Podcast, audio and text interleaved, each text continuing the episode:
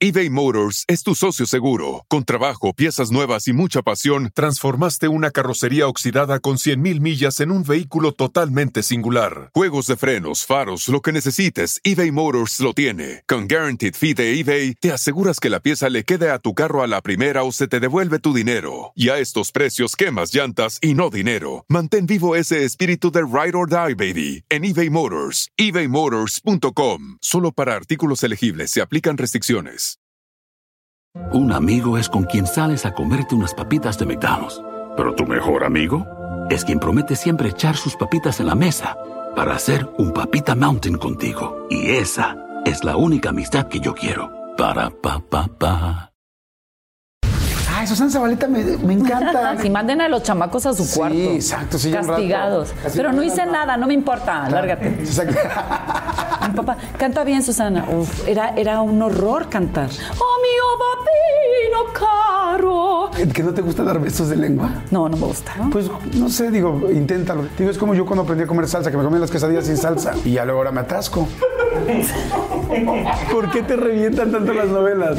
Primero el ambiente. Hola, ¿cómo estás? ¡Qué padre! Hola, amiga, ¿no? Yo quería hacer una cosa rarísima de mi boda. Tuve que decir dos veces, prometo serte fiel en lo próspero y en lo adverso. ¿Y lo cumpliste? ¿Mandé? ¿Lo cumpliste? ¿Mandé? Lo que más soy es mamá. Yo nunca hice novelas porque no salías de- del foro. Duele muchísimo haber trabajado tanto para tener una casa como la que tengo y no compartirla con nadie. El dinero luego se convierte en una maldición. O sea, dices, "Ga- gané todo este dinero. ¿Y con quién viajas, güey?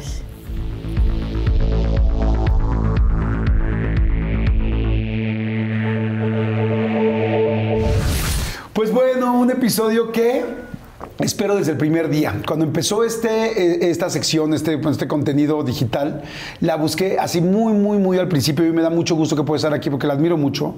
Tengo muchas ganas de conocerla más. Nos hemos conocido pues algo, pero muy poco para lo que yo creo que puedo querer y desear saber más de ella y sobre todo conocerla y, estar juntos porque hay gente en la que te gusta y tienes ganas de aprenderle.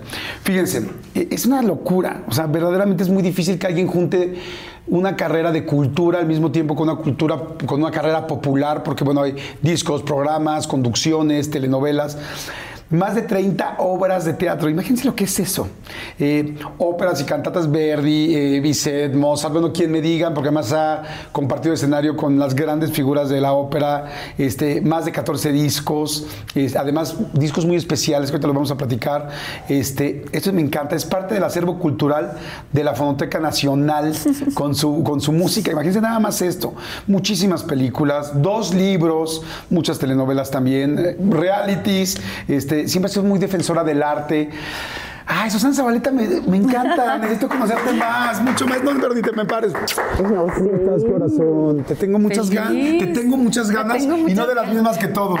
Bueno, también un poco, también un, ta- Un poquito, ta- también un poquito. Sí, pero todavía más la otra, No, fíjate. yo, yo, yo creo que, bueno, salud. Salud, No sé corazón. si se me, me das un trabajo. Claro, por supuesto. Pero tú me das el tuyo. Sí, Perfecto. Digo nadie nada más tiene COVID saber. aquí. Muy bien. Mm. Estamos haciendo como un pequeño. Pues sí. Yo creo que eres de Ah, las está muy bueno tu vino. Sí, está bueno. Creo que me voy ahorita en dobles. Oye, creo que de las pocas personas que he conocido, tú, que, que son amables. E- Es muy difícil, es que la gente piensa, ay, bueno, amable es una palabra simple. No, no es una palabra simple, es una palabra bien difícil. Ser amable con alguien que no conoces, ser, eh, eh, eh, ser bien educado. Y tú siempre has sido bien educado. Bueno, no sé si con todo el mundo, conmigo eres tremendamente, siempre has sido súper educado. Me acuerdo esa vez, bueno, nos estábamos acordando de, yo recién me acababa de divorciar. Ajá. Y yo creo que, pues, para mí ha sido uno de los dolores más grandes de mi vida. Por eso no me he vuelto a casar y no me volvería a casar, nada más por pensar que algún día se puede ir, ¿no? Claro. Y me acuerdo que esa vez nos vimos, estábamos pasando seguridad en Televisa. Y los guardias, pues, no son muy amables, por decir la palabra. Y, y entonces yo te estaba platicando y mientras él decía así como de van a pasar o no van a pasar, o sea que, pero yo estaba con la lágrima Sí. y, y, este... Nos recargamos y- en la pared. Y después lo sentiste tú. Qué fuerte, ¿no? Sí, luego lo viví yo y si es cierto, un divorcio es tremendo y es muy doloroso y ese día pudimos platicar, me acuerdo que estabas, pues bueno. Nada recomendable. Nada recomendable. No, no, no, lo nada recomendable, El exactamente. divorcio, ay, cómo Es duele. tremendo, es tremendo, tremendo. Pues hoy vamos a platicar de muchísimas cosas. Hola, ¿cómo están a todos? Gracias. Está aquí Susana Zabaleta, la vamos a pasar increíble. Quiero platicarte, quiero, perdón, quiero preguntarte de todo, mi querida Susana, y conocerte más y que la gente te conozca, porque yo que tengo el gusto de conocerte un poquito más, no tanto como quisiera, pero bueno, estamos en vías. Mientras estemos, a- mientras estemos aquí, Eso podemos conocernos más y, y hacer crecer esta amistad. Este, pero quiero que la gente conozca lo que yo conozco de ti. Por eso desde el principio que empezamos este, que empecé este espacio, tenía muchas, muchas ganas de platicar contigo. Pues gracias, Jordi. No, hombre, encanta. Salud, salud, Salud. corazón. Vamos a. No voy a tener algo porque no lo abrieron enfrente ¿Mandé? mío. ¿eh? No, lo No. abrieron enfrente mío, ya que hay una bola de Puedes zarpa. estar, tra- puedes estar muy tranquila. Oye, naciste en Monclova. Nací en Monclova, Coahuila. Ahí creciste con. Con cuatro hermanos. Con cuatro hermanos. O sea, Tienes somos dos hermanos, mujeres. Alfonso, Enrique y Gaby. Alfonso, Enrique- ay, qué bien tú. Sí, qué memoria. sí. Oye, cuéntame. Alfonso el mayor, tremendo, este fuerte, este De carácter macho, este Enrique más tranquilo, Enrique era mi mejor amigo. Este ¿Tú estás en medio de ellos en dos? medio, soy sándwich. Y luego nació una niña, este, Gaby. que Gaby, que no, pues no tuvo mucho que ver conmigo, porque pues yo me salí a los 14 años, casi cumpliendo 15, Ajá. de Monclova a Monterrey, porque en, Mon- en Monclova no había preparatorias.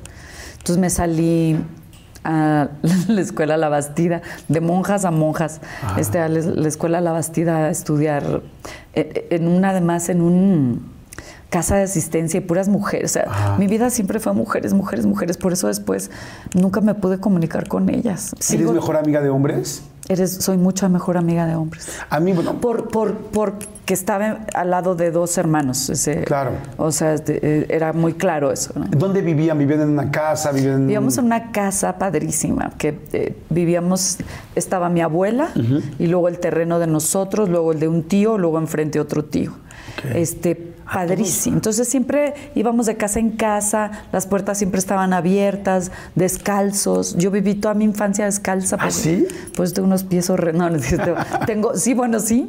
Este, por- vivíamos descalzos todo el tiempo y como en Monclova hacía o mucho calor o mucho frío, Ajá. era, era, era toda una aventura. Eh, yo, yo viví todo el tiempo en, el, en la arena, en, el, en la alberca. En, tuve una vida muy padre, muy, una infancia que tuvo que ver con la naturaleza todo el tiempo. Eras de buscar aventuras, de salir. Con mis hermanos. Ajá. O sea, de buscar aventuras, pues de hacer maldades. Siempre nos gustaba hacer Ah, ¿qué cosas. hacían? Pues tirarle piedras al vecino, este, eh, este, eh, decir, hacer bromas eh, tremendas, a veces muy feas, eh, pero pues es que te aburrías, ¿no? O sea, no había nada que hacer, entonces o hacías... Con este, ese calor, yo me quiero imaginar. Exacto, y en- entonces, o, o- o- o, por ejemplo, pues una de las cosas más emocionantes de la vida fue una vez que uno de los amigos, hombres, Ajá. ¿no? Porque pues mujeres no, eh, encontraron una Playboy a su papá Ajá. y entonces teníamos como un club, este, y mm, nos pusimos a ver la Playboy, ¿no? Este, ¿Un club te refieres a un lugar secreto entre ustedes? Ajá, en un árbol. Y, Qué sí, padre. claro. Ajá. Y este, y, y no, y vimos la, ¿La Playboy? la Playboy y fue así como de wow. ¿Qué pensaste? ¿Te, sorprendió mucho? Dije, ay, ojalá tenga yo algún día un cuerpo así. ¿Sí? Siempre se me antojó. Y que se te cumple, ¿no? Y Muy bien. Dije yo, ¿para qué eran? ¿Para qué eran esas? Ah, sí, ya después entendí para qué era todo. No, yo, a mí el cuerpo de la mujer siempre me ha gustado muchísimo, ¿no? Siempre se me hacía como...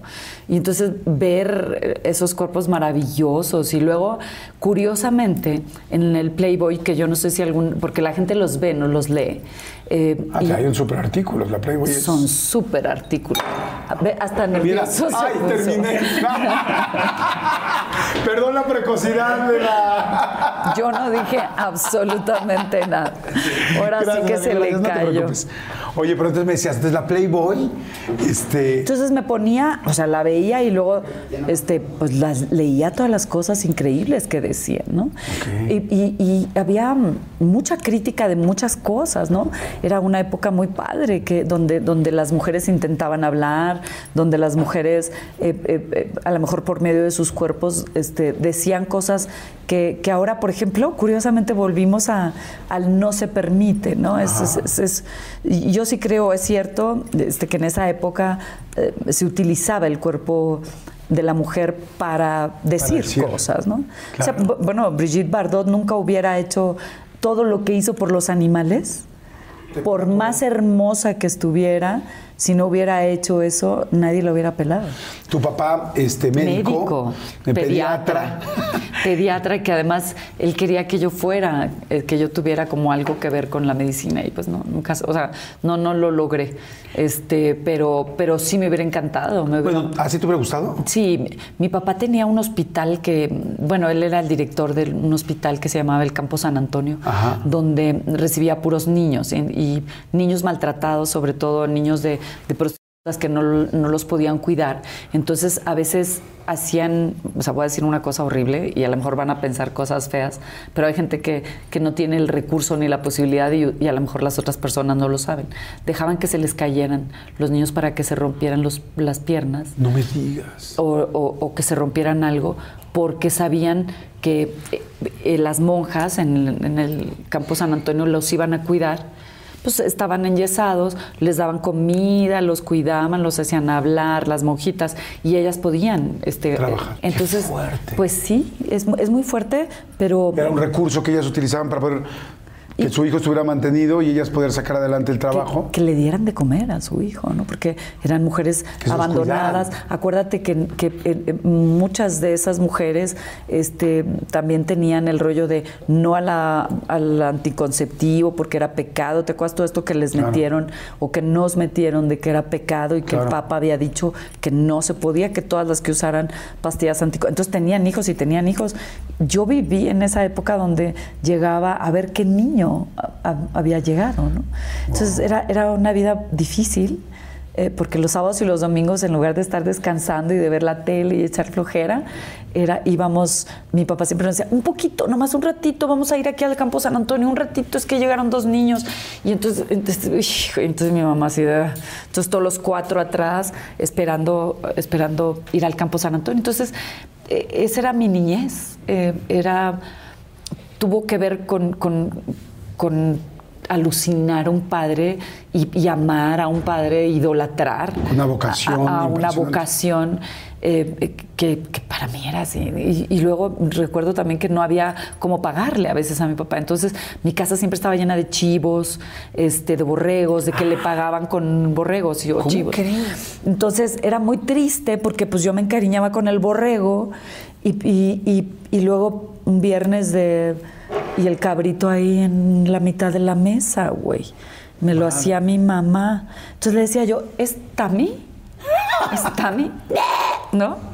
Y era, la- era el borrego que le habían regalado a mi mamá y a mi papá y que yo había cuidado y que era una cosa tremenda. No juegues. No era muy triste eso, ya sé. Qué fuerte. Pero o sea que también iba a ayudar a niños en rancherías, en tal, a donde. Mucho. Entonces, claro, yo idolo- idolatraba a mi padre. Sea, todavía vive mi papá. Mi papá tuvo que dejar la medicina. porque Su padre se murió y tuvo que y le dejó muchos negocios. ¿no? Entonces, eh, eh, mi papá amando la medicina, amando la medicina, lo tuvo que dejar. Se volvió empresario. No sabes cómo. Yo me creo que fue la única vez que lo vi llorar. Y me acuerdo que fue el día en que se le murió su padre. Que, que- que yo me cargó y yo dije yo, ay, qué raro que nos estemos abrazando tan temprano. Y, y venía llore y llore mi papá. Y yo decía, ¿por qué está llorando? Pues era porque se le había muerto su padre y porque tenía, él sabía que tenía que dejar la medicina. Muy fuerte. ¿Cómo cuántos años tendrías tú? No, era yo, eh, tendría como 8 o 9 años. Wow. Estaba chiquita. Qué fuerte venir tú cargada en el hombro de tu padre. Que y- es como y le hacemos las que niñas, que siempre es como así, ¿no? Ajá. Este, y, que, y que- y que sentía yo la panza. ¿No? Era, era muy fuerte. ¿Nunca lo has vuelto a ver llorar? en el teatro cuando le dije que quería ser actriz. ¿En serio? Sí. Sí, pues porque pues, él decía médico, tal, y tú No, de ¿cómo vas a Monclova, ser actriz? No, ¿cómo vas a ser actriz? No, no, no, eso no. No, no, no. ¿Tu mamá eh, qué opinaba? Bueno, primero, ¿tu mamá a qué se dedicaba? Mi mamá, tenían una farmacia juntos, él, él y ella, este, entonces atendía y mi mamá pues atendía ahí. Este, y, y después se dedicó a los cuatro hijos que tuvo, ¿no? Me dices que estás en la escuela de monjas. Siempre. Este, ¿Cómo eras de calificaciones? Pésima. no me digas. Pésima, yo siempre estaba en la, en la nube. Yo era, eh, siempre soy, siempre pienso como dos cosas a la vez o tres cosas a la vez, siempre. Nunca puedo enfocarme en una cosa eh, solo, o sea, es más, lo que más me gusta en la vida es cantar y siempre que estoy cantando, siempre digo, ay, el señor de la cuarta fila no se la está pasando bien, se me hace que viene con su esposa, pero ah, esas no pueden ser sus hijas, pero fíjate, y luego el, el- el- el saxofonista la está cagando. Eh, pero ahorita que, eh, no, eh, eh, y así, eBay Motors es tu socio seguro. Con trabajo, piezas nuevas y mucha pasión, transformaste una carrocería oxidada con 100.000 millas en un vehículo totalmente singular. Juegos de frenos, faros, lo que necesites, eBay Motors lo tiene. Con Guaranteed Fee de eBay, te aseguras que la pieza le quede a tu carro a la primera o se te devuelve tu dinero. Y a estos precios, quemas llantas y no dinero. Mantén vivo ese espíritu de Ride or Die, baby, en eBay Motors. ebaymotors.com. Solo para artículos elegibles se aplican restricciones. Un amigo es con quien sales a comerte unas papitas de McDonald's. Pero tu mejor amigo es quien promete siempre echar sus papitas en la mesa para hacer un papita mountain contigo. Y esa es la única amistad que yo quiero. Para pa pa pa. Wow. De miedo. Y fíjate, siempre me has parecido, bueno, evidentemente siempre me has parecido dos cosas. Una mujer con mucho carácter y una mujer muy inteligente. Esa- y Ay, bueno, y también una mujer culta. Esas son tres cosas que siempre me has generado y bueno, yo creo que es un general que la mayoría de las personas pensamos. Me gusta mucho la cultura, me gusta mucho saber. Y yo creo que la cultura te da, la gente de repente puede llegar a decir, es que qué soberbia eres. Pero ojalá todos seamos soberbios en el sentido de, de saber. Porque eh, eh, a, a la gente le gusta la gente tonta, ¿no? Para mandarlos, para hacerlos, este, para... Sí. Y, y- y a mí me gusta mucho que la gente aprenda, que sepa, el, el- el- el hacerles entender que si sabes más, puedes tener una conversación con quien sea. Claro, y cuidarte quien- y saber que sí, que no, tener más, ver por tus derechos, ver por los demás, entender Ayudar mucho más a el, gente. el contexto, ayudar. Ayudar. Claro, si no, como dices tú, es, es muy fácil mandar a alguien que no sabe. Y por eso mucha gente prefiere que no sepan. Y bueno, eso ha sido broncas de nuestros gobiernos de toda la vida De del toda la país. vida. Oye, este, no eras de la escolta, porque eres, eres alta. Lo que más me gustaba en la vida, eh, o sea, mi sueño en la vida era llevar la bandera. Lo que más me gustaba. ¿En serio? Pero, pero como yo tenía voz y no tenía buenas calificaciones, solo las, las buenas calificaciones eran las de la escolta. Entonces, como yo no, yo tenía voz, pues yo cantaba la María o el himno nacional. Entonces yo, mexicanos, fue gritando", me chocaba. Yo que decía, es que te la cambio. Entonces yo pensaba que lo de la voz, pues no era tan padre, ¿no? Porque no, era, no estaba tan divertido. O sea, sí, sí canto, pues sí, sí canto. Pero no, no era así como de canto increíble, sino es como de. "Ah". No, ay, sí canto. ¿Quién cantaba en tu casa? O sea, ¿de dónde traes esto? Mi mamá y mi abuela cantan, tienen bonita voz. Siempre fueron afinadas y tenían bonita voz, siempre. Oye, ¿y te, te, lo, te lo generaban en la casa? Así de Susana, ¿cómo te dicen? ¿Susi? No, Susana. Susa. Susa, tu mamá Susa. Susa. Y eh, eh, eh, sí lo generaban en la casa. Ajá. Al, al grado horrendo de que a veces mi papá decía, porque Alfonso, mi hermano, era el que tocaba la guitarra y también cantaba. Entonces yo pues nada más lo acompañaba, ¿no? Entonces era el clásico de, ¡Ey, despiértense, vengan a cantar, puta! madre". O sea, en novicia rebelde tu casa. Sí, claro. Así de ya llegó el. A los, do- a los otros doctores o a los padres, o ay, canta su, ándale, canta. ¿Y qué yo- cantabas? ¿Qué les canta- En esa época, digo, no, no en la escuela, ¿qué les cantabas? Vicky Carr. No manches, ¿no? Porque ¿De mi papá, mi Carr? papá era fan de, de eh, y además Vicky, Carter era gringa, entonces que cantaba así. ya cuando me quería burlar, yo, ya veo como mis amigas viven muy felices con su amor. Y mi papá canta bien. Y yo, eres grande, grande, grande, como solo grande, puedes serlo tú, ¿no? Y mi papá, canta bien, Susana. Uf. Eh, eh, pero era, era un horror cantar. Ok, ¿no te gustaba? No, no entonces? me gustaba, no, no me gustaba. Hasta que un día un doctor, ah, Susana canta hermoso, a ver, cántale, Susana. Entonces yo ya me acuerdo que canté y me dijo, ven. Le digo, le digo, ¿qué? ¿Has oído la, la historia de la Biblia de las tres monedas? Eh, no me acuerdo. Entonces me dijo, bueno, te la voy a contar. Dios le dio a tres hermanos tres monedas. Este, uno la enterró, uno se la gastó y el otro la convirtió en, en- en lo triple, ¿no? Me dijo, esos son los talentos. Y tú, si quieres enterrar tu talento, sigue cantando como cantas. O sea, cantas porque tienes talento. Pero eso no es cantar. Entonces dije, Ay. ¿no, ¿no te gustó cómo canté?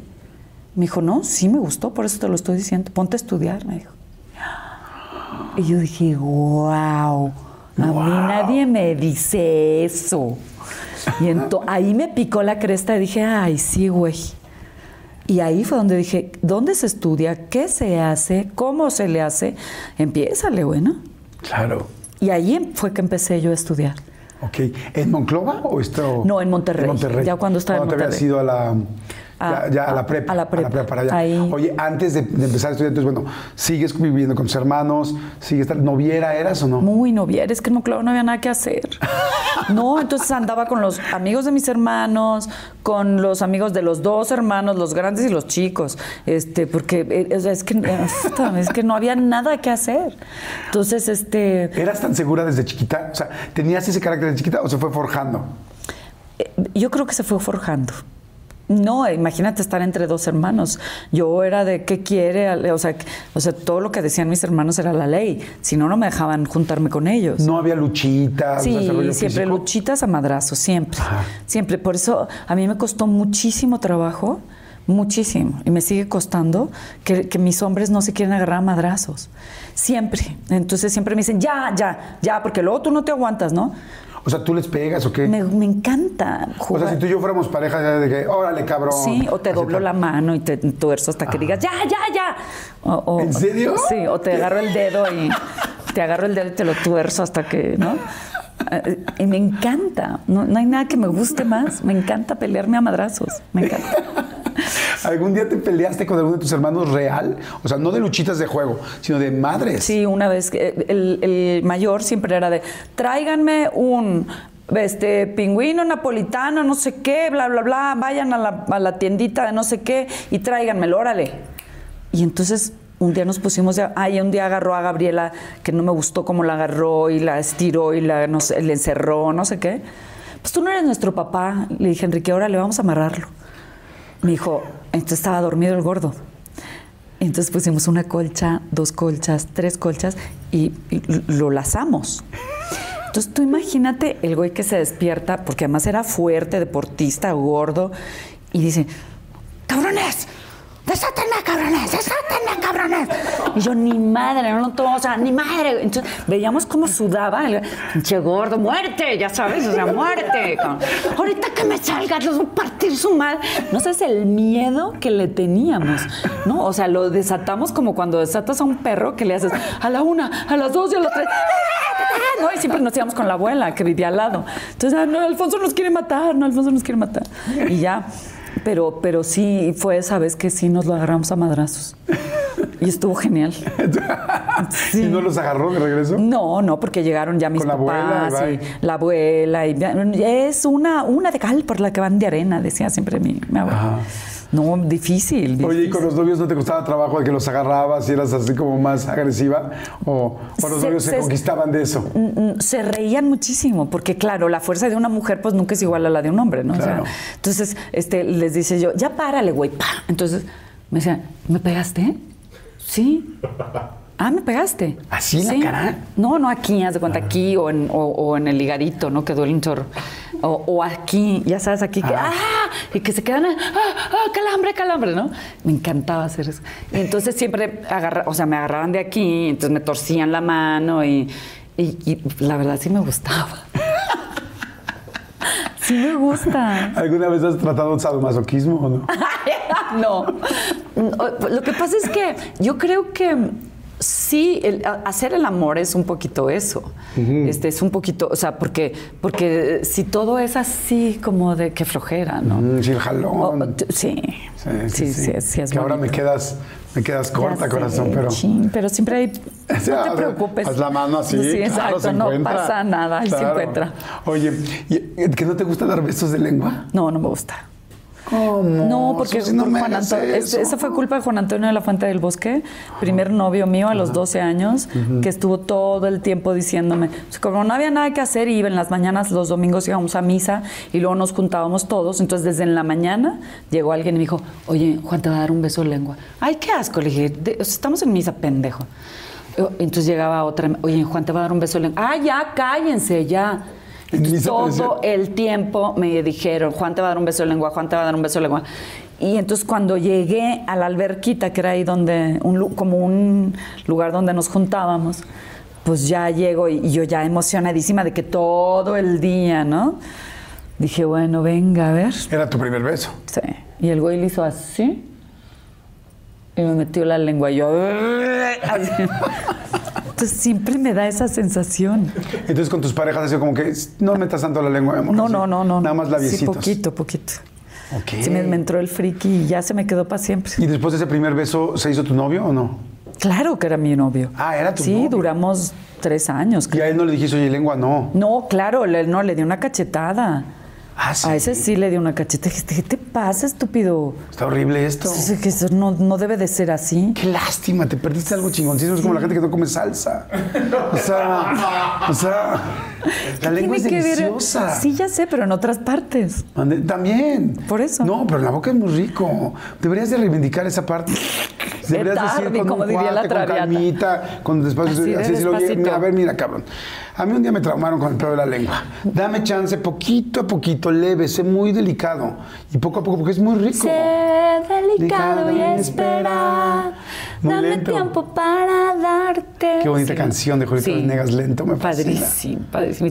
Y es tan cierta porque es que el hombre es como de. Sí. Sí, bueno, ya me voy, ¿no? Pues no sé, digo, inténtalo, digo, no sé si tengas pareja o no, pero la próxima vez que tengas pareja o si tienes, dile, oye, vamos a reivindicar. Digo, es como yo cuando aprendí a comer salsa, que me comía las quesadillas sin salsa. ¿Te Pasaron comías años, quesadillas sin salsa? 25 años, ¡Qué hace un cabrón, no mames, ¿cómo te comes una quesadilla sin salsa? Prueba la salsa. Y yo, no, no, no. La probé y dije, bueno, poco a poco. Y ya luego ahora me ¿Y te encanta la salsa? Sí, y ¿De los besos cuál de chile? lengua. ¿Mande? ¿De cuál chile la salsa? Me gusta mucho el verde, la salsa verde me gusta, salsa Los roja. no soy- chilaquiles y Ah, sí, sí, sí. No soy, no soy de muchísimo chile, no. Pero, o sea, no me gusta tan picante también. ¿Tú sí o no? Sí, a mí sí me gusta. O sea, te enchilas cabrón y... Me encanta. No, yo siento horrible. Luego ya siento que ya la lengua ya ni me funciona. A mí- Las papilas a- gustativas ya no me hacen disfrutar lo demás. A mí me encanta.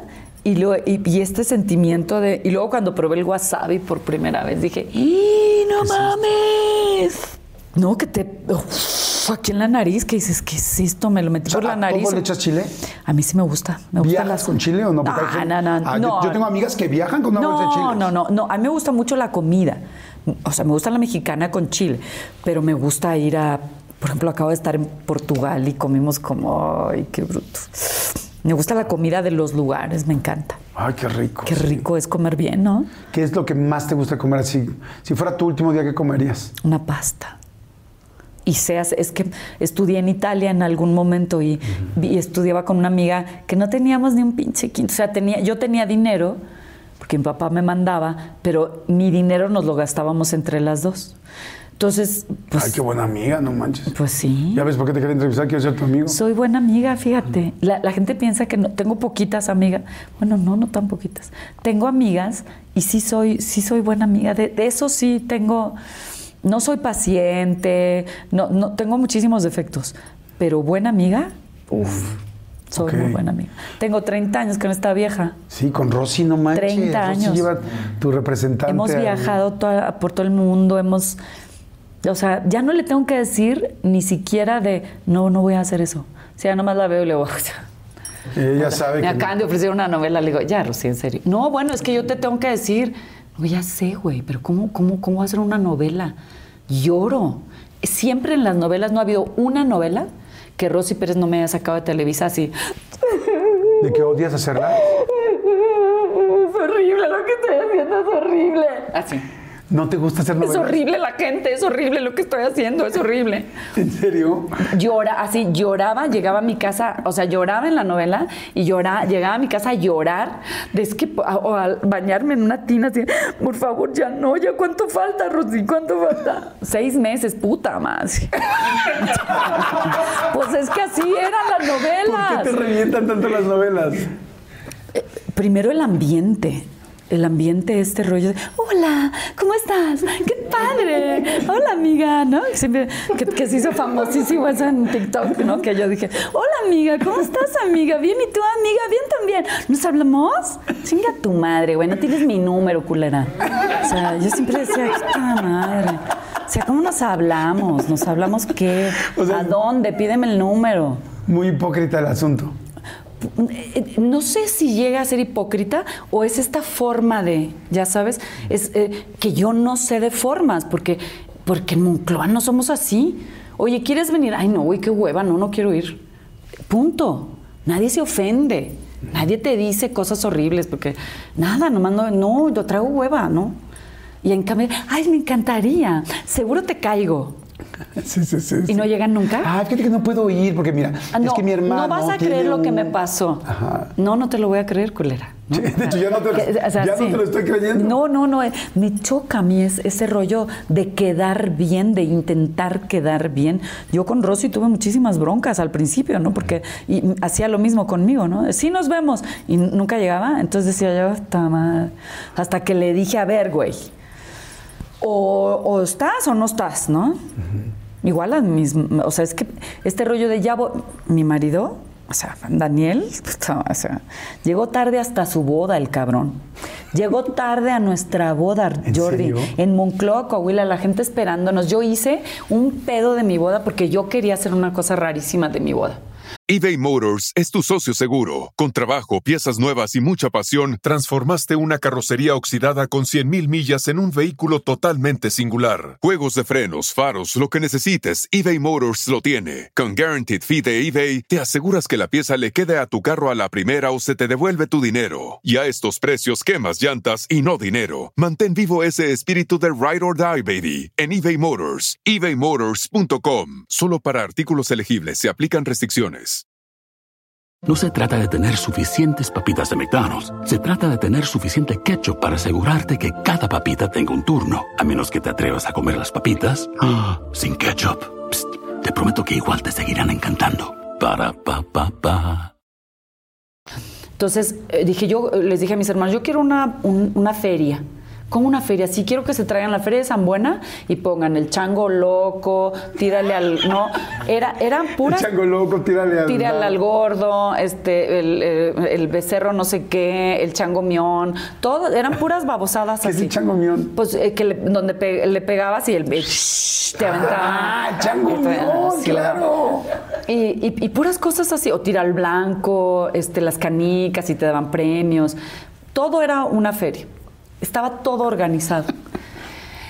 Y en el rancho, que es donde vivimos, mi familia y yo, bueno, mis hermanos y yo, mi papá no, eh, hizo un rancho mi papá para que viviéramos a la salida de Monclova. Tenemos casa y ahí me casé. En el rancho nada se llama.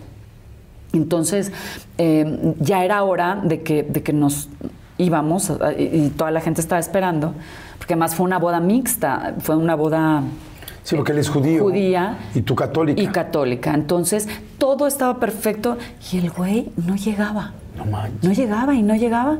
Digo, te estoy hablando de 15 minutos tarde, pero conmigo no se puede llegar 15 minutos tarde. Menos la novia, güey. Yo con un pinche vestidón de, de ¿Blanco? blanco hermoso. Claro, estúpido.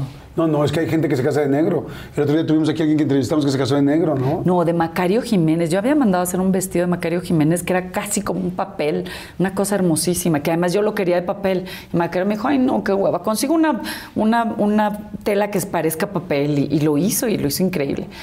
Pues no llegó, entonces agarré, le digo a mi hermana, vámonos, Gabriela.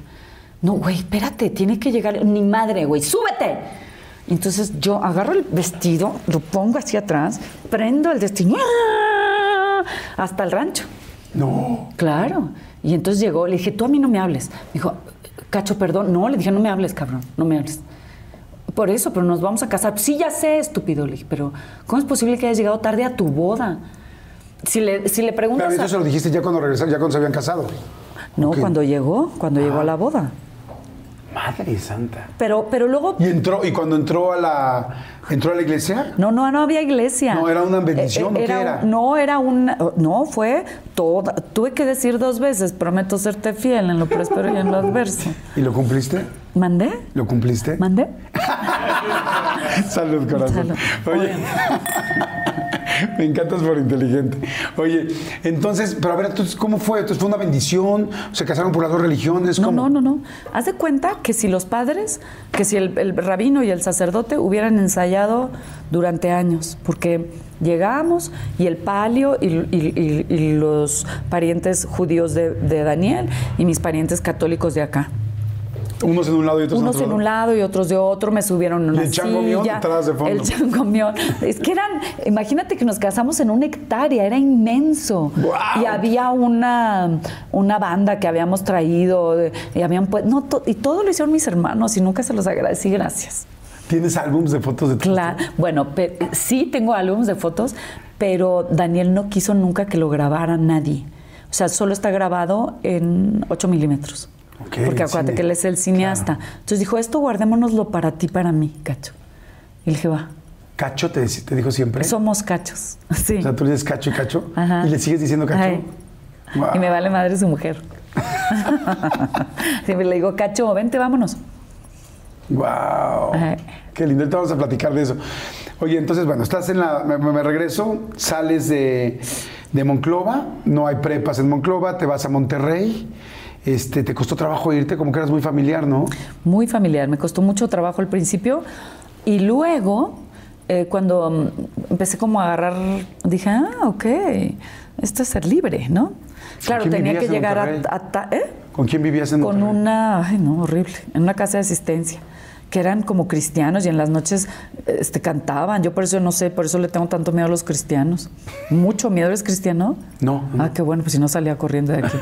Les tengo mucho miedo, mucho. Fíjate que algún día me hicieron una nota, perdón que te interrumpa porque quizá hay gente que lo duda, una vez hicieron una nota que era cristiano y tuve que mandar con todo respeto un tuit y tal, diciendo, oigan, respeto muchísimo, pero no, no, no, conocí a una persona cristiana, pero no, yo no, yo soy católico, ¿no? Digo, no, tengo todo el respeto del mundo, pero, pero no, no soy cristiano. Oye, y entonces cantaban en la noche, dices, ¿qué onda? Qué miedo, güey.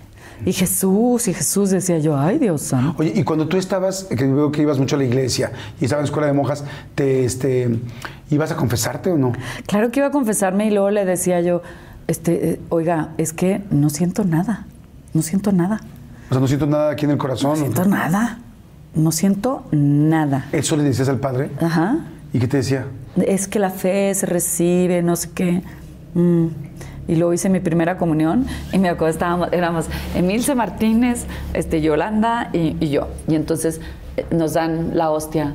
Y entonces yo volteo, ah, dije, no abres los ojos, güey, porque el pedo del espíritu y no sé qué, y la chingada que tienes que sentir. Entonces ya, mm, no la muerdas porque si no es Jesús, no. Entonces volteo, eh, me ganó. Entonces volteo y veo a las otras así, te lo juro.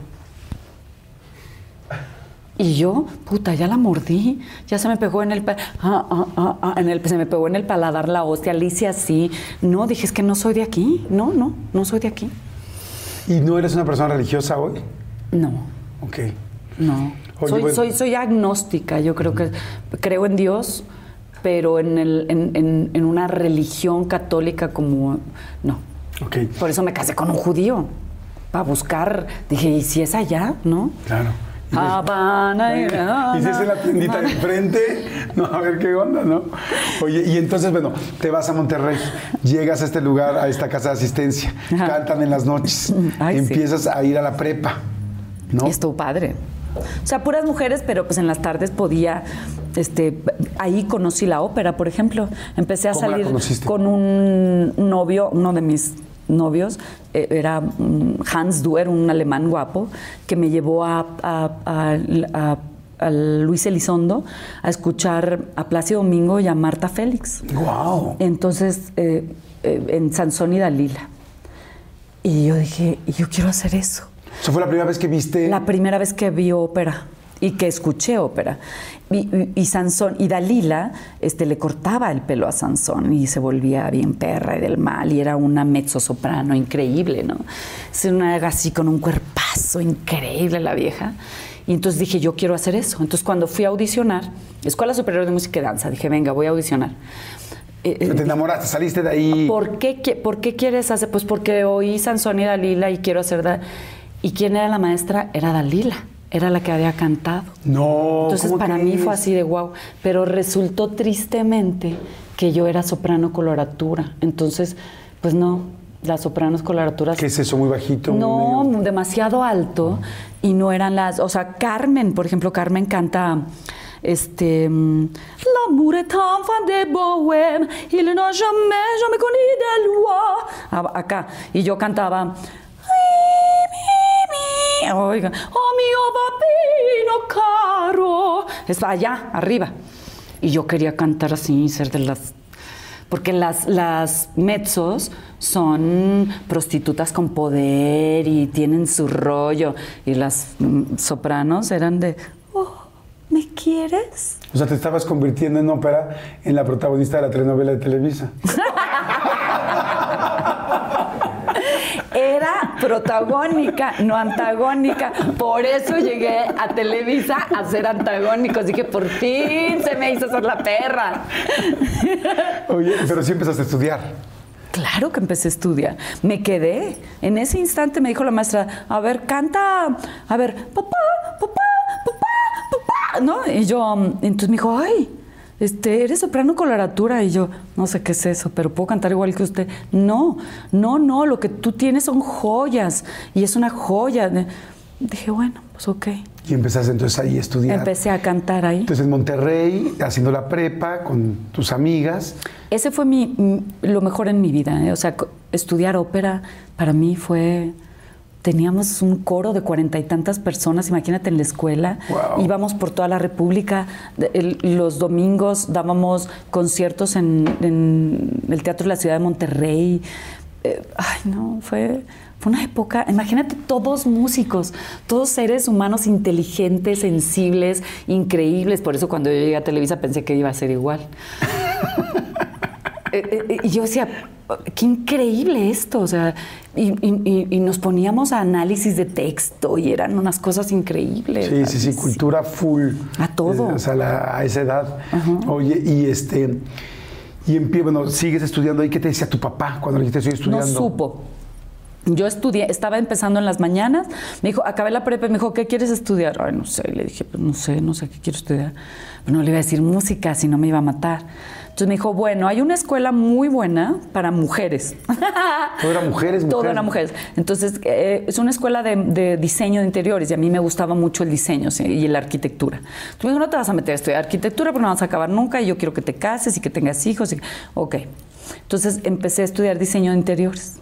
Pero de cómo se hace el mueble, cómo se construye el mueble, padrísimo. Entonces yo estudiaba en las mañanas diseño de interiores con, en una escuela de, de puras mujeres eh, con la señora Po, que era una, una super nice, super cookie.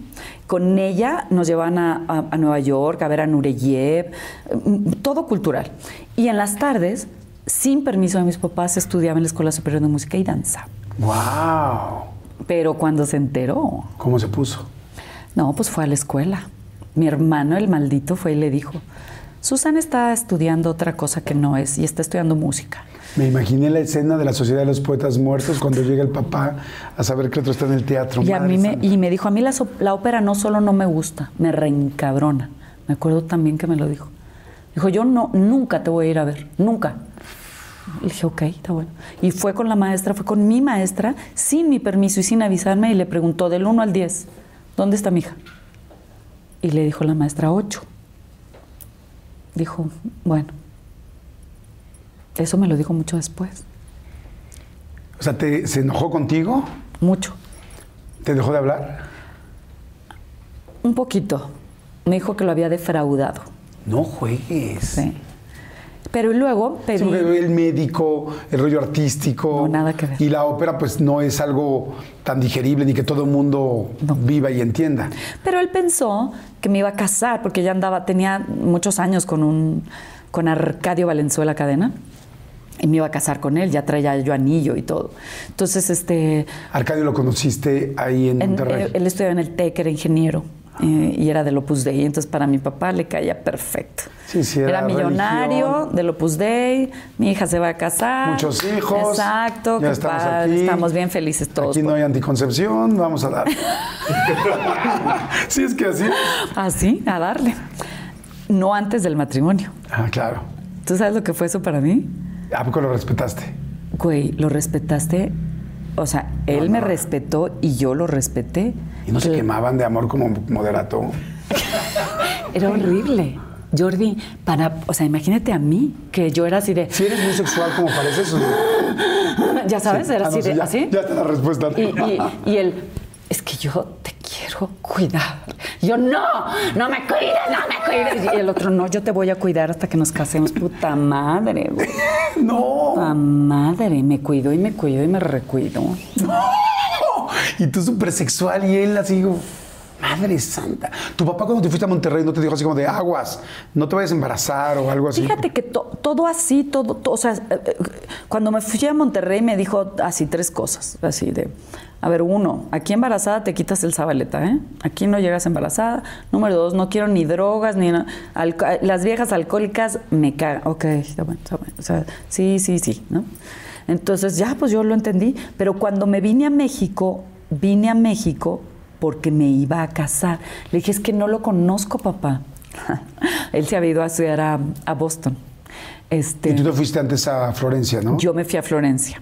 Entonces nunca nos veíamos, nunca nos vimos. Ah, eh, ¿Qué estudias en Florencia? Música. Ópera. Ajá. Wow. Ay, padrísimo. ¿Y, te fuiste en noviada o solterilla? No, me fui en noviada de este, pero, pero pues allá sí dije, pues no, con permiso. Bueno, también 16 años. 17 Poquito, güey, qué manches. rico, por favor. ¿En Roma también viviste? 18 ya tenía yo. Eh, eh, en Florencia y en Roma con mi amiga, que vivía en un, este, vivía en un lugar de monjas, porque era muy barato y ella no tenía dinero. Entonces tenía que ir por ella hacia la salida de Roma. eh, Y ahí es Difícil. donde te mandaba dinero tu mamá, tu Allá. papá, y se dividían el dinero entre, Exacto. entre las dos. Sí. Wow, ¿estudiaste italiano? ¿Aprendiste algo italiano? Sí, claro.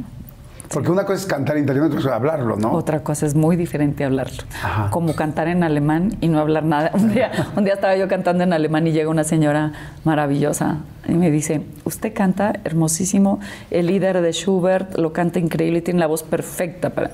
no tiene idea de lo que está diciendo. Y yo, ok. Pues sí, porque pues, te- vas con una maestra y te dice, Meine Ruhe ist him", Y según tú lo estás cantando bien y estás cantándose para la fregada. Claro. Como cuando a veces oímos a los gringos cantar. Claro. ¿Qué, qué idiomas hablas?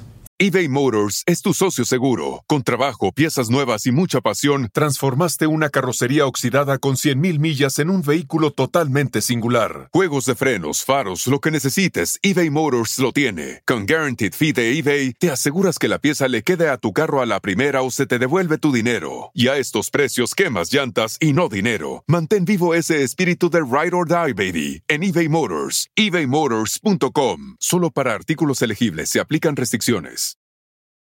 Have you ever spotted McDonald's hot, crispy fries right as they're being scooped into the carton? And time just stands still. Ba-da-ba-ba-ba. Eh, mm, italiano un poco, o sea, inglés, no perfección, no en perfección, pero sí. ¿Inglés, inglés, Inglés italiano? nunca me gustó tanto, fíjate. Ok. Nunca Pues me hablas gustó. más italiano que inglés. Hablo más italiano que inglés. No, a lo mejor igual, un poquito igual. Ok. Bueno, entonces ya te vas a Florencia, Roma, la pasan increíble, la pasan muy bien, regresan. ¿Arcadio aguantó? ¿Aguantó vara? ¿No? ¿Tronaron, ¿tronaron ahí? Nos, nos tronamos ya, tronamos. eh, eh, la primera vez que yo me fui a Italia fue antes de venir a, a México. Y ya cuando llegué a México, otra vez me volví a ir a Italia. Cuando yo llegué aquí a México, todavía andaba con él. Y cuando empecé a hacer El violinista en el tejado, que fue mi primera obra, ahí fue donde troné con él, por Ari Telch. A ver, a ver, a ver, espérense. Vamos a ir rápido a hacer un refil. Oye, me estás fichando, ¿no? No, yo no. Este, vamos a hacer rápidamente un refil. Por favor, si les está gustando, está interesantísima la plática, denle like, suscríbanse al canal. A toda la gente que nos está viendo y que nos estamos acompañando de alguna manera, gracias por estar con nosotros, gracias por tomarse algo con nosotros. Olvídense Ay, sí, un rato, olvídense un rato, todos tenemos un millón de cosas. Ay, si Y- manden a los chamacos a su Sí, cuarto. exacto, sí, un rato. Castigados. Pero no hice nada, no me importa, Claro, lárgate. si quieren ir a descansar, no sé, ir al baño, algo, vayan de volada y regresen y ahorita estamos aquí. ¿Cómo te, cómo te pidió matrimonio Arcadio en ese momento? Así, con un anillo así de muy, muy clásico. Muy, muy clásico, en un restaurante. No, me acuerdo que fue en su casa, así, de vamos a casarnos y a tener hijos, así. Y, y- y me acuerdo que me decía, le dice, pero yo quiero ser cantante. Sí, sí, amor, te convierto. Mira, hacemos un, un teatrito en la casa, invitamos a nuestros amigos. Y yo decía, no manches, te cae. Sí, para él era así, como, Sí, es como que es- como te- te vida de rico, como que estaba como acostumbrado a. ¿Te emocionaste de casarte o no? Con él Digo, estás muy me, chiquita. me daba ilusión, pero siempre decía, a ver, tranquila, te puedes divorciar, no pasa nada, ya sabes, porque sí, me, me entraba la angustia. de, Es que vivir con alguien por el resto de tus días, qué miedo, Jordi. Pues sí, pues tú viviste ya 23 años. No, sí, güey, pero qué miedo. Pero viví con alguien, la verdad, genial, que me dejó hacer lo que se me pegó mi gana. Ahorita me platicas de, de Daniel, que también lo, Padrísimo lo tipo. respeto mucho, respeto mucho su trabajo. Bueno, y entonces llega, este, llegas a México. ¿Por qué te viniste a México? ¿Por la carrera? ¿Por Porque, estudiar? porque, porque supuestamente me iba a casar y porque me dieron una beca en la Olin Yolistli. Ah. Padrísimo, ahí sí también estuvo increíble. Entonces yo estudiaba O sea, tú gratis. venías sobre la ópera, yo venía sobre lo clásico. Claro, lo que pasa es que yo daba conciertos y me pagaban, o sea, al mismo tiempo conseguí unos conciertos con un pianista extraordinario y, y dábamos conciertos en iglesias en esa época. Eh, pero había 20 personas, 30. El mundo de la ópera en México es triste. La gente no, no tiene la cultura de, de ir a escuchar a alguien cantar ópera. Sí, estoy de acuerdo. Entonces llegas a México. Y luego, además, se burlan, ya sabes, es este, que a mí eso, me- ay, en Televisa me da una hueva, decía yo, ay, ya cállate. Iletrada, monolingüe. Este, mm, que hacía, no, ay, ya cállate, o sea. Sí, sí, estoy, estoy de acuerdo. Fíjate que, que, que yo creo que hay mucha gente que amaría la ópera si se diera la oportunidad de conocerla. O sea, de acercarse, porque además como la sienten tan clasista, mucha gente la siente tan snob, sin darse cuenta que realmente tiene tantas cosas tan interesantes, que es No, lo, la hay- mejor de la música, la actuación, las escenografías gigantescas, todo monumental, con un dramón de Mozart, mundo. fíjate, o sea, Mozart, que, que, habla- que- que se juntaba con su amigo del alma a hacer este libretos, y hicieron libretos que decía yo, ok, esta, o sea, el conde y la condesa este, tienen dos amantes, uno es un hombre, pero el otro es mujer, pero el otro se mete, o sea, total- ahorita cuando dicen, ay, es que soy free, y no- ay, dices, ay, mi amor, eso es, eso es desde toda la vida. Y Susana y la condesa este, se daban sus besos. Claro. No de lengua, porque daba asco. no, o sea, era. eh, eh, si te pones a estudiar un poco la historia, no habría tantas diferencias ahorita que dicen, es que siempre hemos sido. pre-". Ay, eso siempre ha existido, ¿no?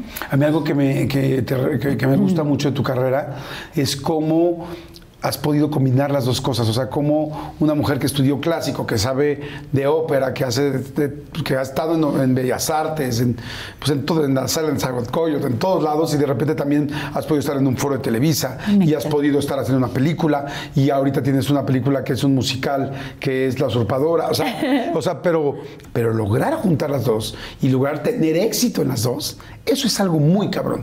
Eso es algo no sencillo. Fue muy divertido y yo agradezco tanto, no sabes, Jordi, pero yo no hubiera logrado eso sin Rosy Pérez, la verdad, no lo hubiera logrado. Porque era así, de quiero cantar con orquestas, gorda, quiero cantar con orquestas, quiero cantar con... Y entonces me conseguía la forma de llegar a cantar una orquesta con un vestido raro y sexy, no sé qué. Entonces se sacaban de onda los directores, y, pero, pero, pero era, era eso, era, era vender a la Zabaleta, ¿no? Este, este personaje que se fue haciendo con, con, con el camino, ¿no? Claro. Que, que también estuvo muy padre. A ver, eh, este, mi vida con la Zabaleta ha sido muy padre. Y ahorita quiero que me platiques de eso, de qué, parte de la Zabaleta es Susana y qué parte es solo la Zabaleta. Pero antes de eso, nada más, porque me quedé en la historia. Llegas a México. Eh, entonces, lo clásico, como dices tú, poca gente va, no hay tanta cultura sobre esto.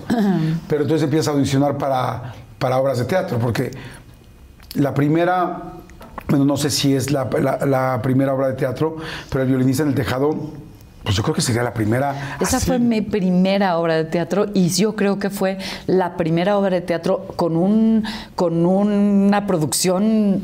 Yo me acuerdo que eh, eh, la casita se convertía, se abría. No, yo me acuerdo cuando fue, pues ahora sí que somos súper contemporáneos. Yo me acuerdo que era como, eh, vayan a ver el violinista en el tejado de Manolo Fábricas. Era como, como el primer, la primer megaproducción antes de que existiera. Ocesa, antes de que estuviera Go, Claro. antes de que estuviera todo esto. O sea, ¿cómo fue el casting? ¿Cómo llegaste? ¿Cómo...? ya se había estrenado. Entonces yo llego con el, con el señor Fábregas, hola, mucho gusto. Yo había leído mucho de la familia Fábregas porque ellos tenían muchos terrenos en, en Coahuila. Entonces, le- fíjate, lo primero que le llevé fue un libro hermosísimo acerca de su familia.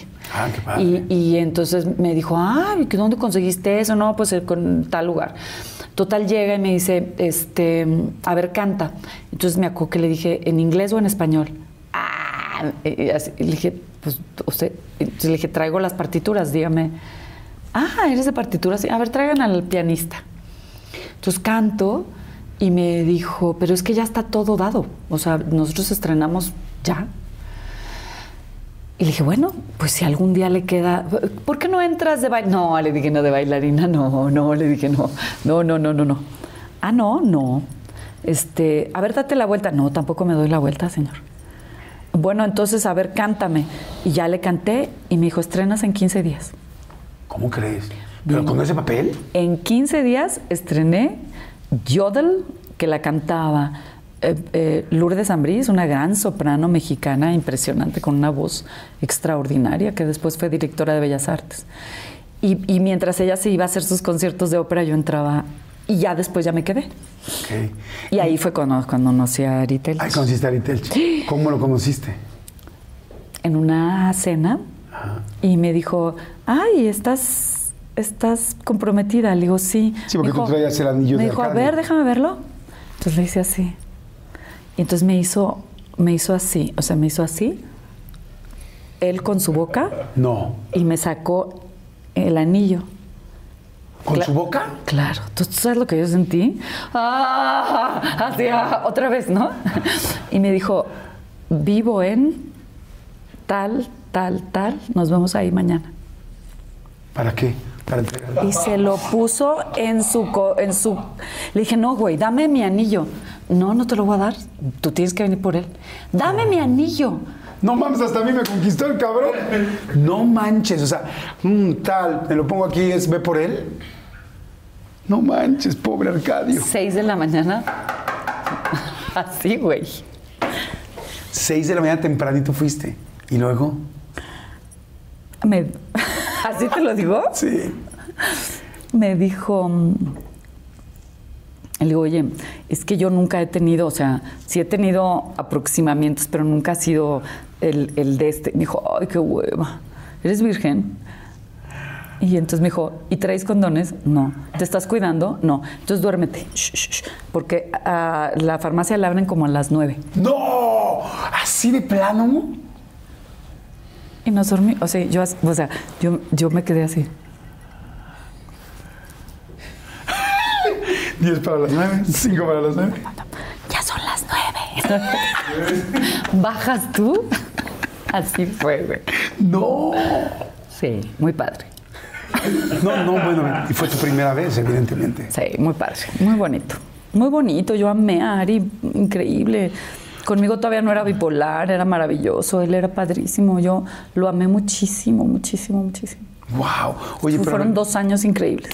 pasa esto. Ok, me los estoy imaginando, ¿no? A los dos en la cama, sorprendidos, pero contentos, pero pues imagínate tu primera vez para él estar con una mujer como tú, yo creo que todo era fantástico. Y dices, ¿qué- ¿y mi prometido? Sí. Pues al día siguiente fue así, la, la cadenita de la Virgen, este, este, María, la cadenita del Mesiniche, el de, pues todo. ¿Todo lo que te había regalado? Pues sí, güey.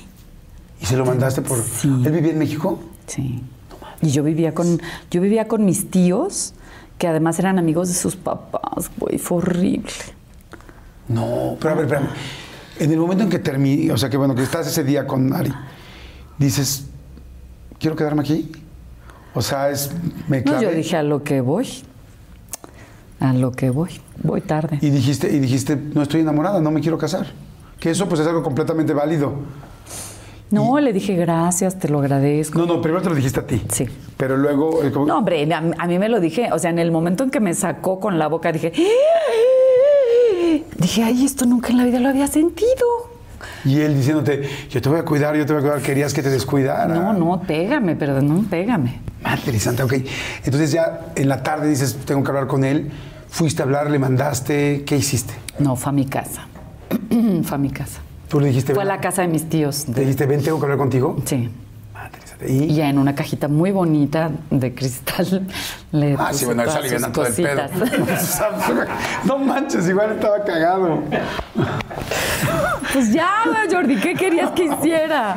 Pues le Entonces, ¿qué dije le que? Dime, cinco favor, ¿qué- años viviendo con él. ¿Qué le dijiste? Corazón, este, mira, déjame decirte que, no, hombre, se puso como loco. ¿Para qué me haces perder el tiempo? Pero dijiste, ¿conocí a alguien? Conocí a alguien. Qué fuerte es cuando alguien le dice conocí a alguien, ¿verdad? Sí, así. Pero ¿qué le dices? No soy, No, no, eso so- es lo- no eras tú, soy yo. No, no, eso es lo O que sea, tenías No que eres decir. tú, es Ari. No, eso era lo que tenías que decir. Digo, el dolor, pues es inminente, pero pues la verdad es muy agradecida. ya sé. No sé si a mí me gustaría. No, pues a nadie, no, a nadie le gustaría, pero eso pasa y esa es la verdad. no, qué horror, se ha de sentir horrible. ¿Y, y cómo lo que alguien te diga. ¿Se deshizo? Pues sí, se puso muy triste. Muy triste, pero yo muy feliz. Yo era la más feliz. Yo sentía que Ari y yo íbamos a, ya sabes, de eso, no, no- no sé si te ha pasado que cuando tienes una pareja que dices, es que él y yo vamos a cambiar el mundo, vamos a hacer que el mundo sea mejor y vamos a... Ay, qué Oye, y entonces ya te regresaste y te fuiste a vivir con él. No, ¿cómo crees? No, no se podía. Este no se podía, porque vivía en casa de mis, de mis tíos. Entonces, a veces me que me voy a quedar en casa de mi amiga Jaja, ¿no? Y así. Tu papá y tu mamá. Se enteró. ¿Cómo les dijiste o qué pasó? No, pues un día llegué y le dije, a ver, le dije, te voy a dejar aquí mis zapatos, te dejaría mi abrigo, te dejaría la herencia que me vas a dejar, te dejaría absolutamente todo. Yo estoy enamorada de este güey. Y es judío y es este... Actor. Y es actor. Me dijo, es pobre. Pues sí, pa. Actor, papá, actor. Por eso, por, eso. ¿Qué dije? ¿Qué dije? ¿Qué dije? Pues actor. Y me dijo, el único jodi- este, judío jodido te lo encuentras. Oye, y entonces, ¿y cómo fue la Entonces mi papá hacía cosas tremendas como, o sea, cuando Ari iba con nosotros a, a- a lugares o a- entonces mi papá llegaba y, y decía, ok, ¿no quieres un coche? Y yo, pa, ay no, te voy a cambiar el coche porque ya el tuyo está muy frega. Enfrente de Ari. Ay, qué fuerte. Fuerte, muy fuerte. Se portó muy mal con ¿Y Ari aguantaba? Se aguantaba. Ok. Oye, ¿y Decía, cómo- ay, qué padre, ¿me dejas manejarlo? Oye, y fue entonces fue fantástica la relación. Estaban juntos en el violinista del tejado, obviamente. Él, sí, él entró primero y luego yo me metí. Él ya estaba ahí desde los ensayos, yo, yo, yo entré. Y sí, ahí nos enamoramos y fuimos muy felices. eBay Motors es tu socio seguro. Con trabajo, piezas nuevas y mucha pasión, transformaste una carrocería oxidada con 100.000 millas en un vehículo totalmente singular. Juegos de frenos, faros, lo que necesites, eBay Motors lo tiene. Con Guaranteed Fee de eBay, te aseguras que la pieza le quede a tu carro a la primera o se te devuelve tu dinero. Y a estos precios, quemas llantas y no dinero. Mantén vivo ese espíritu de Ride or Die, baby, en eBay Motors. ebaymotors.com. Solo para artículos elegibles se aplican restricciones. Have you ever spotted McDonald's hot, crispy fries right as they're being scooped into the carton? And time just stands still. Ba-da-ba-ba-ba. Wow, hasta que, bueno, A- evidentemente. hasta que pues las cosas ya no. Dije, ay, sí, sí, sí, tiene que ver. Oye, es wow, ok, fantástico. Qué raro, Y- ¿no? Sí, pero es que así la vida. La vida Y luego pasa. empecé a hacer, él empezó a hacer novelas en Televisa, ¿no? Y yo daba mis conciertos y él estaba feliz porque decía, qué padre que ella tiene la ópera y yo Televisa, ¿no? Entonces él empezó a hacer eh, sus pininos en Televisa, empezó a ganar dinero y, y cuando yo le dije, ya no quiero, este... Ya no quiero hacer ópera. no, ya no quiero estar contigo, que pasaron dos años después. Y- y- Se acabó esa magia fantástica. Pues no, complicada la familia, ¿no? Complicada la familia, complicada, complicado el dinero, este, porque al principio uno dice, ay, vivo de un, de-", pero luego dices, "Ay, tan bonito que es el dinero. pues es que Jordi sí. Sí, no, no, es- es- es esencial es- en es una muy relación. difícil.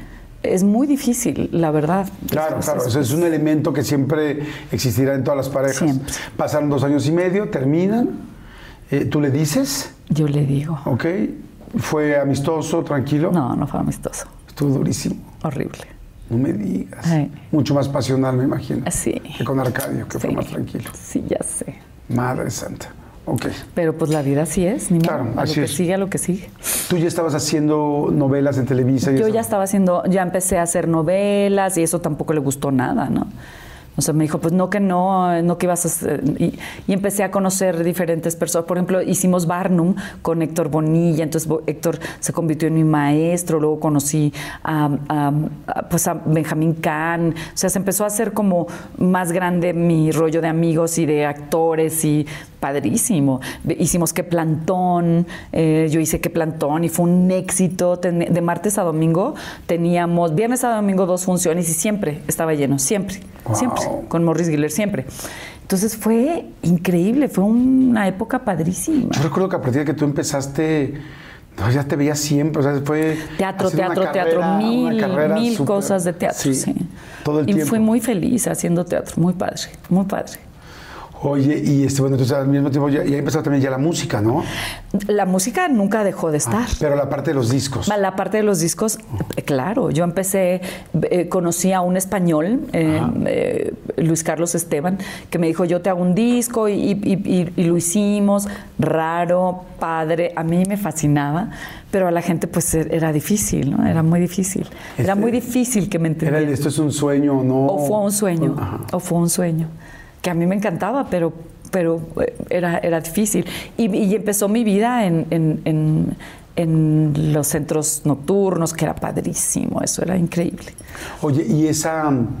Porque ahí empieza mucho trabajo. Mucho. Eh, el, eso que dices de la, de, la- de la Zabaleta, este, ¿era real? O sea, eres una mujer así de fuerte, muy como come hombres, que era como un poco lo que sentíamos, o No, lo, o no es cierto. lo que empezó, la Zabaleta surgió de, de- bueno, o sea, tú, tú eres un poquito contemporáneo mío y tú te acuerdas de cómo eran esas cosas, ¿no? O sea, eh, eh, había que, que pagar derecho de piso en todos los sentidos, ¿no? Este, eh, era difícil, por decirlo de una forma. Tenías muchas propuestas. Exacto.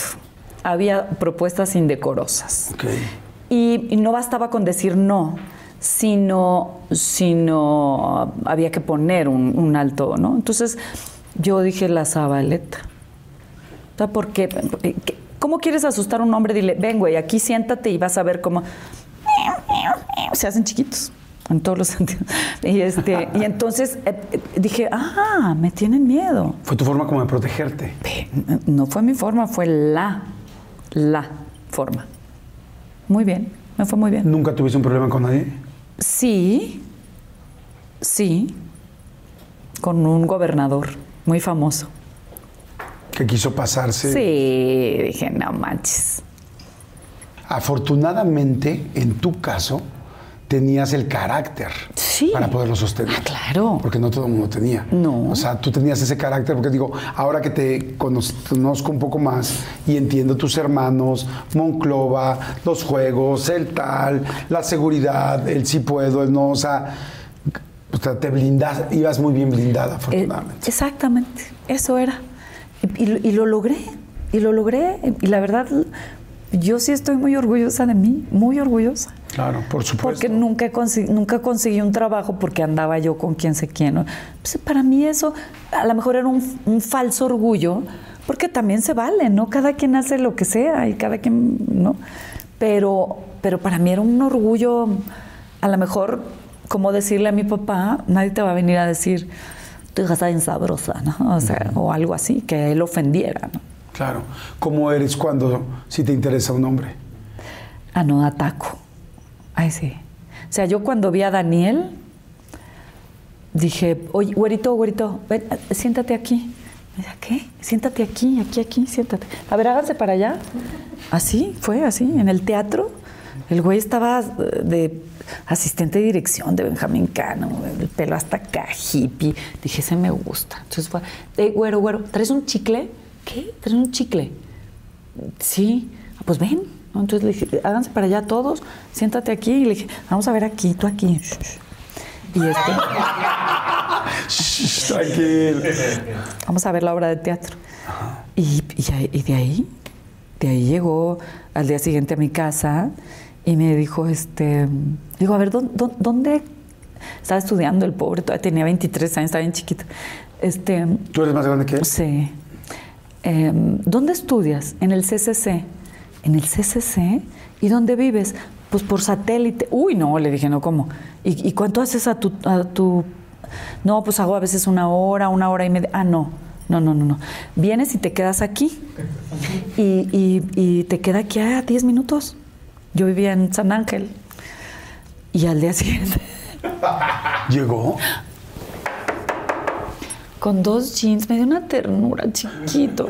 Con dos jeans, unos tenis y varias camisetas blancas, calzones y calcetines. Y yo que tenía ropa, o sea, de un closet, dos closets, tres closets, que ya vivía sola en ese entonces, mi papá me había comprado un departamento. Le dije, ¿y dónde te pongo tus... eh, na- aquí, aquí te cabe, aquí. Y ahí se quedó a vivir.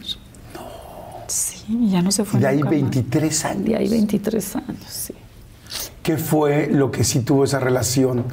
Digo, me platicas del anterior, no me gusta ni comparar ni nada, porque las personas todos son individuos, y, pero ¿qué sí tuvo esta relación? Más que de la otra, Era ¿qué mi sí amigo. tuvo esta Era relación? mi amigo. Es mi amigo.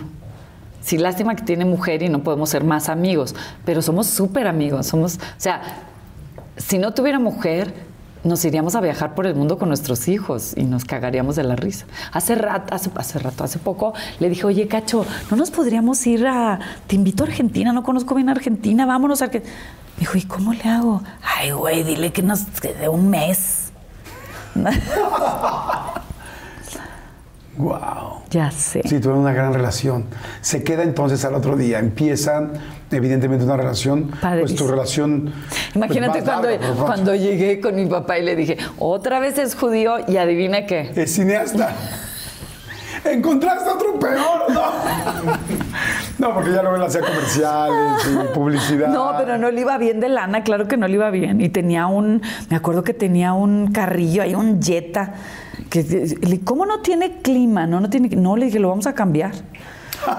¿Cómo? Pero yo no tengo dinero. No, le dije, pides un crédito a mi hermano, órale, vámonos. Y nos fuimos en coche a Monclova. ¿Y le pidió el crédito? Claro, le dije, a ver, escógelo, porque mi, mi hermano tiene agencia, bueno, mi papá tiene agencia de Nissan. Entonces, órale, escoge uno. No, pues este, órale, va. Y nos fuimos en el coche nuevo y yo bien feliz con el clima. Bien feliz. Oye, es. eh, te escucho y digo, bueno, es una mujer muy segura, muy tal, yo opino esto, con, con demasiado carácter. ¿Cómo era él? ¿Él aguantaba, decía tú sí, o también de repente se te ponía el pedo? No, Daniel es intelectual. Entonces, eh, Daniel es, es un güey que ha estudiado, que lee, que es un güey que se lee dos libros al mes. Es un güey súper intelectual. Su mamá, directora de teatro, intelectual también. Este, no, ahí sí me topé con pared. Ahí sí me ¿Cómo decía. te paraba? ¿Cómo- cómo te no, paraba? pues tú, tú tienes. Si estudiaras un poquito, con ese talento que tienes, si estudiaras como debes de estudiar, serías inmensamente mejor. Y yo, ¿qué pendejo? ¿Qué? Entonces, claro, era, imagínate, era un, ¿no? Entonces yo demostrándole que yo sí podía, ¿no? Me acuerdo la primera vez que gané dinero, que fui a cantar a Tula Hidalgo, no se me va a olvidar nunca. Llego de regreso a las 4 de la mañana después de haberme ido a Tula Hidalgo, cantar como bestia, trépate otra vez y regresa. Abro la puerta de mi, de mi casa, de mi casa, ¿eh? De que yo había comprado y que yo. a ver, y de repente huelo y digo, puta madre, ¿qué es eso? ¿A qué huele? Entonces le prendo y veo al güey, así, voltea, vomitado. Vomité, se había ido con Horacio Villalobos, te odio Horacio Villalobos, se había ido con Horacio Villalobos de pedo y, y- me dejaron el cuarto, o sea, imagínate por favor, imagínate por favor. Tuvimos tantos pleitos, pero nos divertimos tanto. Fue, fue una época padrísima, padrísima. Y luego yo quería muchos hijos y él solo quería uno. Oye, sí, bueno, tuvieron primero a Elisabetta. Oye, pero dime una cosa nada más. Cuando se peleaban, ¿cómo se reconciliaban? difícil porque yo siento que los hombres no saben pedir perdón. ¿Por qué no saben pedir perdón? Yo sí sé. ¿Sí sabes? Llegas y dices, oye, la cagué, me equivoqué. Sí. Yo nunca he andado con alguien que, que diga, oye, perdón, la cagué. Yo nunca he andado con alguien que me diga, a ver aquí, ch, ch, chiquito. yo-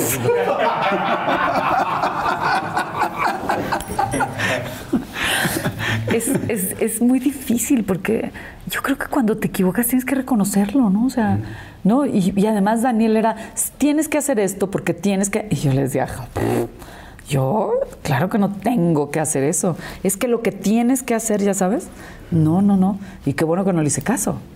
No, no, no, yo tenía así de, yo voy a hacer esto y voy a hacer esto, y tan, tan, tan, trabajo, trabajo, trabajo. Y él era intelectual. Más bien hay que pensar, no, güey, hay que trabajar. ¿Gritaba? O, eh, porque los Nunca son- jamás. ¿no? Nunca jamás me levantó la voz. Jamás. Nunca. Al revés. Yo le gritaba, yo quería pleito. ¿No? Y él decía, te ves tan fea cuando te enojas. Te ves muy fea, cacho. Tan bonita que eres y te ves tan fea cuando estás gritando. Tranquilízate. Ya sabes. ¿Te dejaba que te relajaras? No, que me dejaba que me relajara. Eh, como pasivo-agresivo, ya sabes. Puta madre. No hay nada peor. Yo prefiero que me den seis nalgadas a que te digan, te, ves- te estás, te estás viendo muy mal. Pero tú no eres así. Piensa, ay, no, güey, peléate conmigo. Aviéntame la tele, total es chiquita. Miren Pues la pantalla que tiene la pobreza. Qué, qué- qué interesante que. Porque estar 23 años con alguien es mucho decir. O sea, hoy en día. Pero es que todo el tiempo decir. nos picábamos, todo el tiempo en el trabajo era de yo más, yo más, yo más, yo más, yo, yo, yo, yo, yo, ya sabe. Entonces él veía mis logros y, y yo lo jalaba y él me jalaba. Muy, todavía ahorita le digo, le mando, oye, ¿esta portada o esta portada? No, la de la izquierda, ok. Oye, ¿esta letra o esta letra? Esta. ¿No? O, o me va a ver, o sea, por ejemplo, oye, ve, ve la usurpadora a ver si te gusta. Y, y- y, pues la película está bien. Pero tú te llevas la película. Ah. Es, es- es esas cosas todavía de amor que me tiene que, que dices, sí me quiere el güey, sí me Claro. quiere. Todavía me quiere. Y yo todavía lo quiero. Claro, pero por supuesto. Tuvieron, bueno, a su primera hija. ¿Cómo fue, ¿Cómo fue el embarazo? Yo estaba haciendo sexo, pudor y lágrimas. Eso sabía. Ah, es que espérame, nos estamos saltando toda la parte del cine que me quiero. Yo estaba haciendo, bueno, la primera película la hice con Daniel, que fue sobrenatural. Y luego hice otras dos películas. gran película. Gran película. Y luego me hablan para hacer sexo, pudor y lágrimas. Y Y en Sexo, Pudor y Lágrimas estábamos en una comida y yo decía, ¿por qué están fumando todos? Así de... "Ugh". Y entonces le digo, Cacho, ya deja de fumar, por favor, es que no puedo más. Me dijo, uy, estás embarazada. Estás pendejo. Yo embarazada, no, claro que no. Estás embarazada. Y se fueron todos los de Sexo, Pudor y Lágrimas, Salinas y Cecilia, y todos se fueron de mi casa. Yo tenía una casa muy bonita en Tlalpuente donde vivía con Daniel. Y se fue a la farmacia y compró tres. Órale, vas. Embarazo, embarazo. Entonces, yo me embaracé de Elisabetta en 1900, no, eh, eh, es- exactamente en estrenando Sexo, Pudor y Lágrimas. Ah, Ahí te embarazaste. O sea, mientras filmaste la película no No, estabas embarazada. no, mientras filmé la película hicimos cochinadas y me, y me embaracé. Entonces cuando se estrenó yo traía una panza de este tamaño.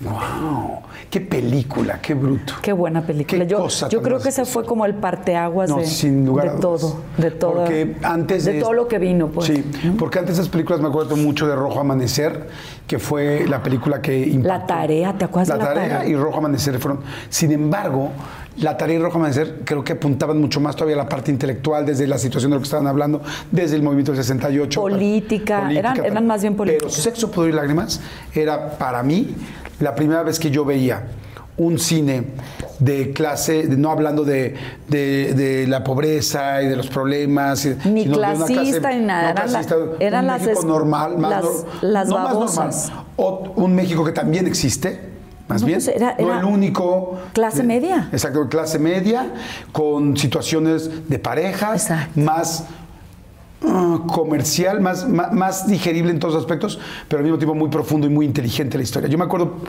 no sé si te debes de acordarte, pero de la primera escena, el primer texto de la película es ¿Qué me ves? ¿Qué me ves? El culo. Y eras tú eh, Asomándome. asomándote exactamente y olvidé el nombre del actor. Eh, mm, eh, Martín, este, mm, eh, Carlos, este, Carlos, no me carlites, así. Ah, exacto. De- de- que le decía de Mian Bichir. Pero qué película, qué bruto, qué gran momento, cómo, cómo Gran, llegó, cómo fue. Gran momento, gran momento, difícil, difícil de, de quedarse, porque eh, Toño Serrano tenía como muy claro este, qué era lo que quería en los hombres y en las mujeres no. Entonces hacíamos audición y hacíamos audición y hacíamos audición y no nos quedábamos y no nos quedábamos y no nos quedábamos hasta que por fin escogió a Mónica Dione, a Cecilia Suárez y a mí. Pero es que yo te veo, digo, todas lo hacen fantástico, pero yo te veo a ti perfecta. O sea, no me puedo imaginar a otra persona en ese papel. O sea, Estuvo increíble hacerlo, increíble, increíble. Fue una cosa completamente inesperada. Tú imagínate, pues yo ya había hecho novelas y ya había eh, eh, hecho lo que sea, pero imagínate yo embarazada, tengo a mi hija y de repente salgo a la calle. ¡Guau! Así fue sexo, pudor y lágrimas. Yo me asustaba. O sea, me decían, oye, oye, oye, oye, ¿qué me ves? Y yo, el culo. Y decía, wow, ¿cómo, ¿cómo llegó esto a tanta gente? la frase del lo mío, lo mío es la La chaqueta. chaqueta. Fue la primera vez que yo vi una película que había merchandising, que tenían el Cirilo, el muñequito, que se vendía todo en las calles, bueno, en los, en los centros comerciales. Era. ¿Cómo reaccionaron todos cuando vieron después el éxito? Muy impresionante, o sea, todos im- im- impresionados, o sea, fue, fue, fue, fue muy fuerte, sobre todo eh, embarazada y pensando en la niña y no, era otra cosa. Pero además siento que a ti, a todos, o sea, pero hablando hoy de ti, te ratificó también como actriz con un, porque es cine nuevo, bien hecho, chingón, con una mega historia, con un final cabrón, o sea, fue como de, ¡brum! los levantó, los levantó a todos, además eran actorazos, todos eran actorazos, no hay uno que no fuera un actorazo, pero, Un pero los parteaguas. ratificó así de, ¡pum! Claro, claro. Y yo dije, yo me quiero dedicar a mi hija. Y fueron, fue padrísimo. Digo, hacía teatro y hacía otras cositas, pero para mí Elizabeth fue así como de wow. O sea, lo- a mí lo de los hijos, yo a mí sí me gusta ser mamá, muchísimo me gusta ser mamá, no sabes cómo me gusta. Todavía ahorita con mi Matías, ay no, o sea, es que es- que tiene 17. Oye, bueno, nace y con Elizabeth creo que, se te re- que, que fue un parto complicado, ¿no? Bueno, no un parto, sino más una- no, un previo. no llegué. No, no llegué, o sea, llegué al estacionamiento. O sea, porque yo le dije, como buena loca monclovense, le dije, antes de que me vaya yo a que me vean la cola, tengo que estar limpia. Entonces me dijo, ¿cómo? Si prométeme eso, te voy a pedir un favor, que, que me vas a dejar bañarme antes de irme al hospital. Ya no quiero estar sucia. Pues sí, la señora se metió a la tina. ¿Cómo crees? Sí, entonces cuando estaba yo en la tina, así lavándome, di, ¡Ah! ¡Ah! ¿no? Y dije, puta madre, y el puente de aquí a que llego al hospital. Claro, que fue. Y mi mamá, dale, Daniel, dale, Daniel. Y yo, no le des, no le des, se me va a salir, se me va a salir. Así, o sea, los 20 minutos más horrendos de mi existencia. Y luego todavía llego y este. Y Daniel, es que Daniel, como buen cineasta, güey. ¿Puedes caminar? Sí, ya, ya, quiero caminar. Entonces ya íbamos así y de repente eh, me viene otra contracción y, y Daniel, la cámara, No. la cámara. Bueno, para filmar el nacimiento. No, Güey, le dije, te vas y te mato. Te mato, te mato. No es tuyo. O sea, ya no es tuya. No, nada, se Claro, regresó. que no había celulares para sacar la cámara. Ay, no, horrible, güey, horrible. O sea que no lo grabaron. No, no, no lo grabamos. ¿Cómo? Si llegué y a los 10 minutos lo tuve. A los 10 minutos. 10 minutos. O O, sea, sea, casi nace en el de- eh, coche. eh, Daniel me decía, "Agua- aguántate porque no trae los guantes. Espérate, espérate. ¿Cómo me va? Espero, idiota. ¿Cómo espero? ¡Oh!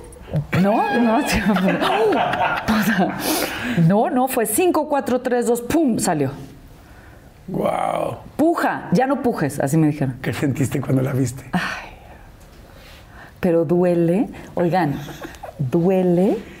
Y Regina Orozco me había contado una historia padrísima que me decía, güey, tenlo así normal porque el, el cuerpo segrega una hormona que se llama switcher, que te pone hasta la madre. Ay, mero. O sea, ¿de la madre como high o qué? Hasta la madre, Jordi. Sin que te pongan nada. O sea, la niña salió y yo de repente dice, "Guau, ah, ah". Dije, no manches. Gracias, Dios. Se te olvida el dolor. El cuerpo segrega a esa madre para que sigas, pues si no nadie tuviera hijos. Se te olvida completamente todo el dolor. Ah, Te pueden coser ahí, tú me vale. La- Así, se lo recomiendo. Pero, pero, tiene, pero tienes que. Es como lo de la ranita. Ahora que me cuentan de la ranita, yo creo que hace como Ah, de del ranita. sapo. Al sapito, pues. Ajá. Wow. Vamos a hacer rápido un refill. Salud, corazón. Está interesantísimo todo. Así llegó Elizabeth y ahorita me sigues platicando de lo demás. Y este, wow, felicidades por todo lo que has hecho, profesionalmente y personalmente, porque todo. Todo es interesante, muy interesante. No le cambien, denle like si les está gustando, suscríbanse al canal, eso nos ayuda muchísimo y regresamos. Salud. Oye, ¿Eres, eres tan sexy, tan sensual como, como parece? Porque una cosa es la sabaleta, que ya me explicaste por qué se creó esto y por qué te ha servido muy bien como una coraza para ayudarte. Pero ¿realmente eres así? Me encanta ser femenina. Eh, eh, Y eso, y eso tiene que ver con la sensualidad. ¿Sabes? Eh, así como de repente me agarro a trancazos con alguien, de repente puede ser un ritual llevar a alguien a un lugar a donde tú lo quieres llevar. Y, eh, y en eso soy una experta. Eso me fascina. O sea, de, estás de malas y yo quiero algo maravilloso, pues te voy a llevar a un lugar increíble, increíble. ¡Wow! Y- y- y- eres alquimista de personas. Eh, Me gusta mucho, me gusta mucho provocar este rollo de, de- eh, en, en todo, ¿no? O sea, para mí la comida es muy importante y me gusta mucho darle de comer a un hombre, llevarlo a comer, este, porque siento que los tienes en tus manos cuando, cuando le das de comer, lo alimentas, este, luego hace lo que sea por ti. Es este, es así como perro. O sea, es horrible, pero ¿le has dado de comer a un perro? Es como que están esperando, esperando, esperando, esperando. Le das de comer y te dice, no, o sea, y te voltea a ver como de te amo. Hay un poquito más, ¿no? Y tú dices, sí, sí, hay más, pero espérate tantito. Ahorita, ahorita. Oye, es y- increíble. Que se dejen querer, porque el, el pedo de los hombres es este rollo, que nadie les dijo que había que poner música, unas velas, el mejor vino.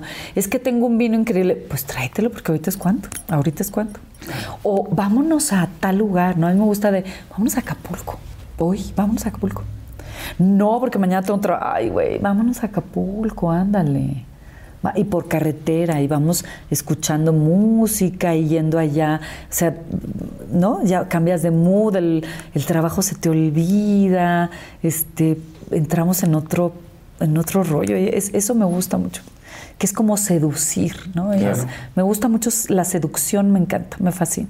Hay gente, hay hombres a los que les das miedo, es una mujer muy guapa, muy segura, al mismo tiempo con esta, muy inteligente.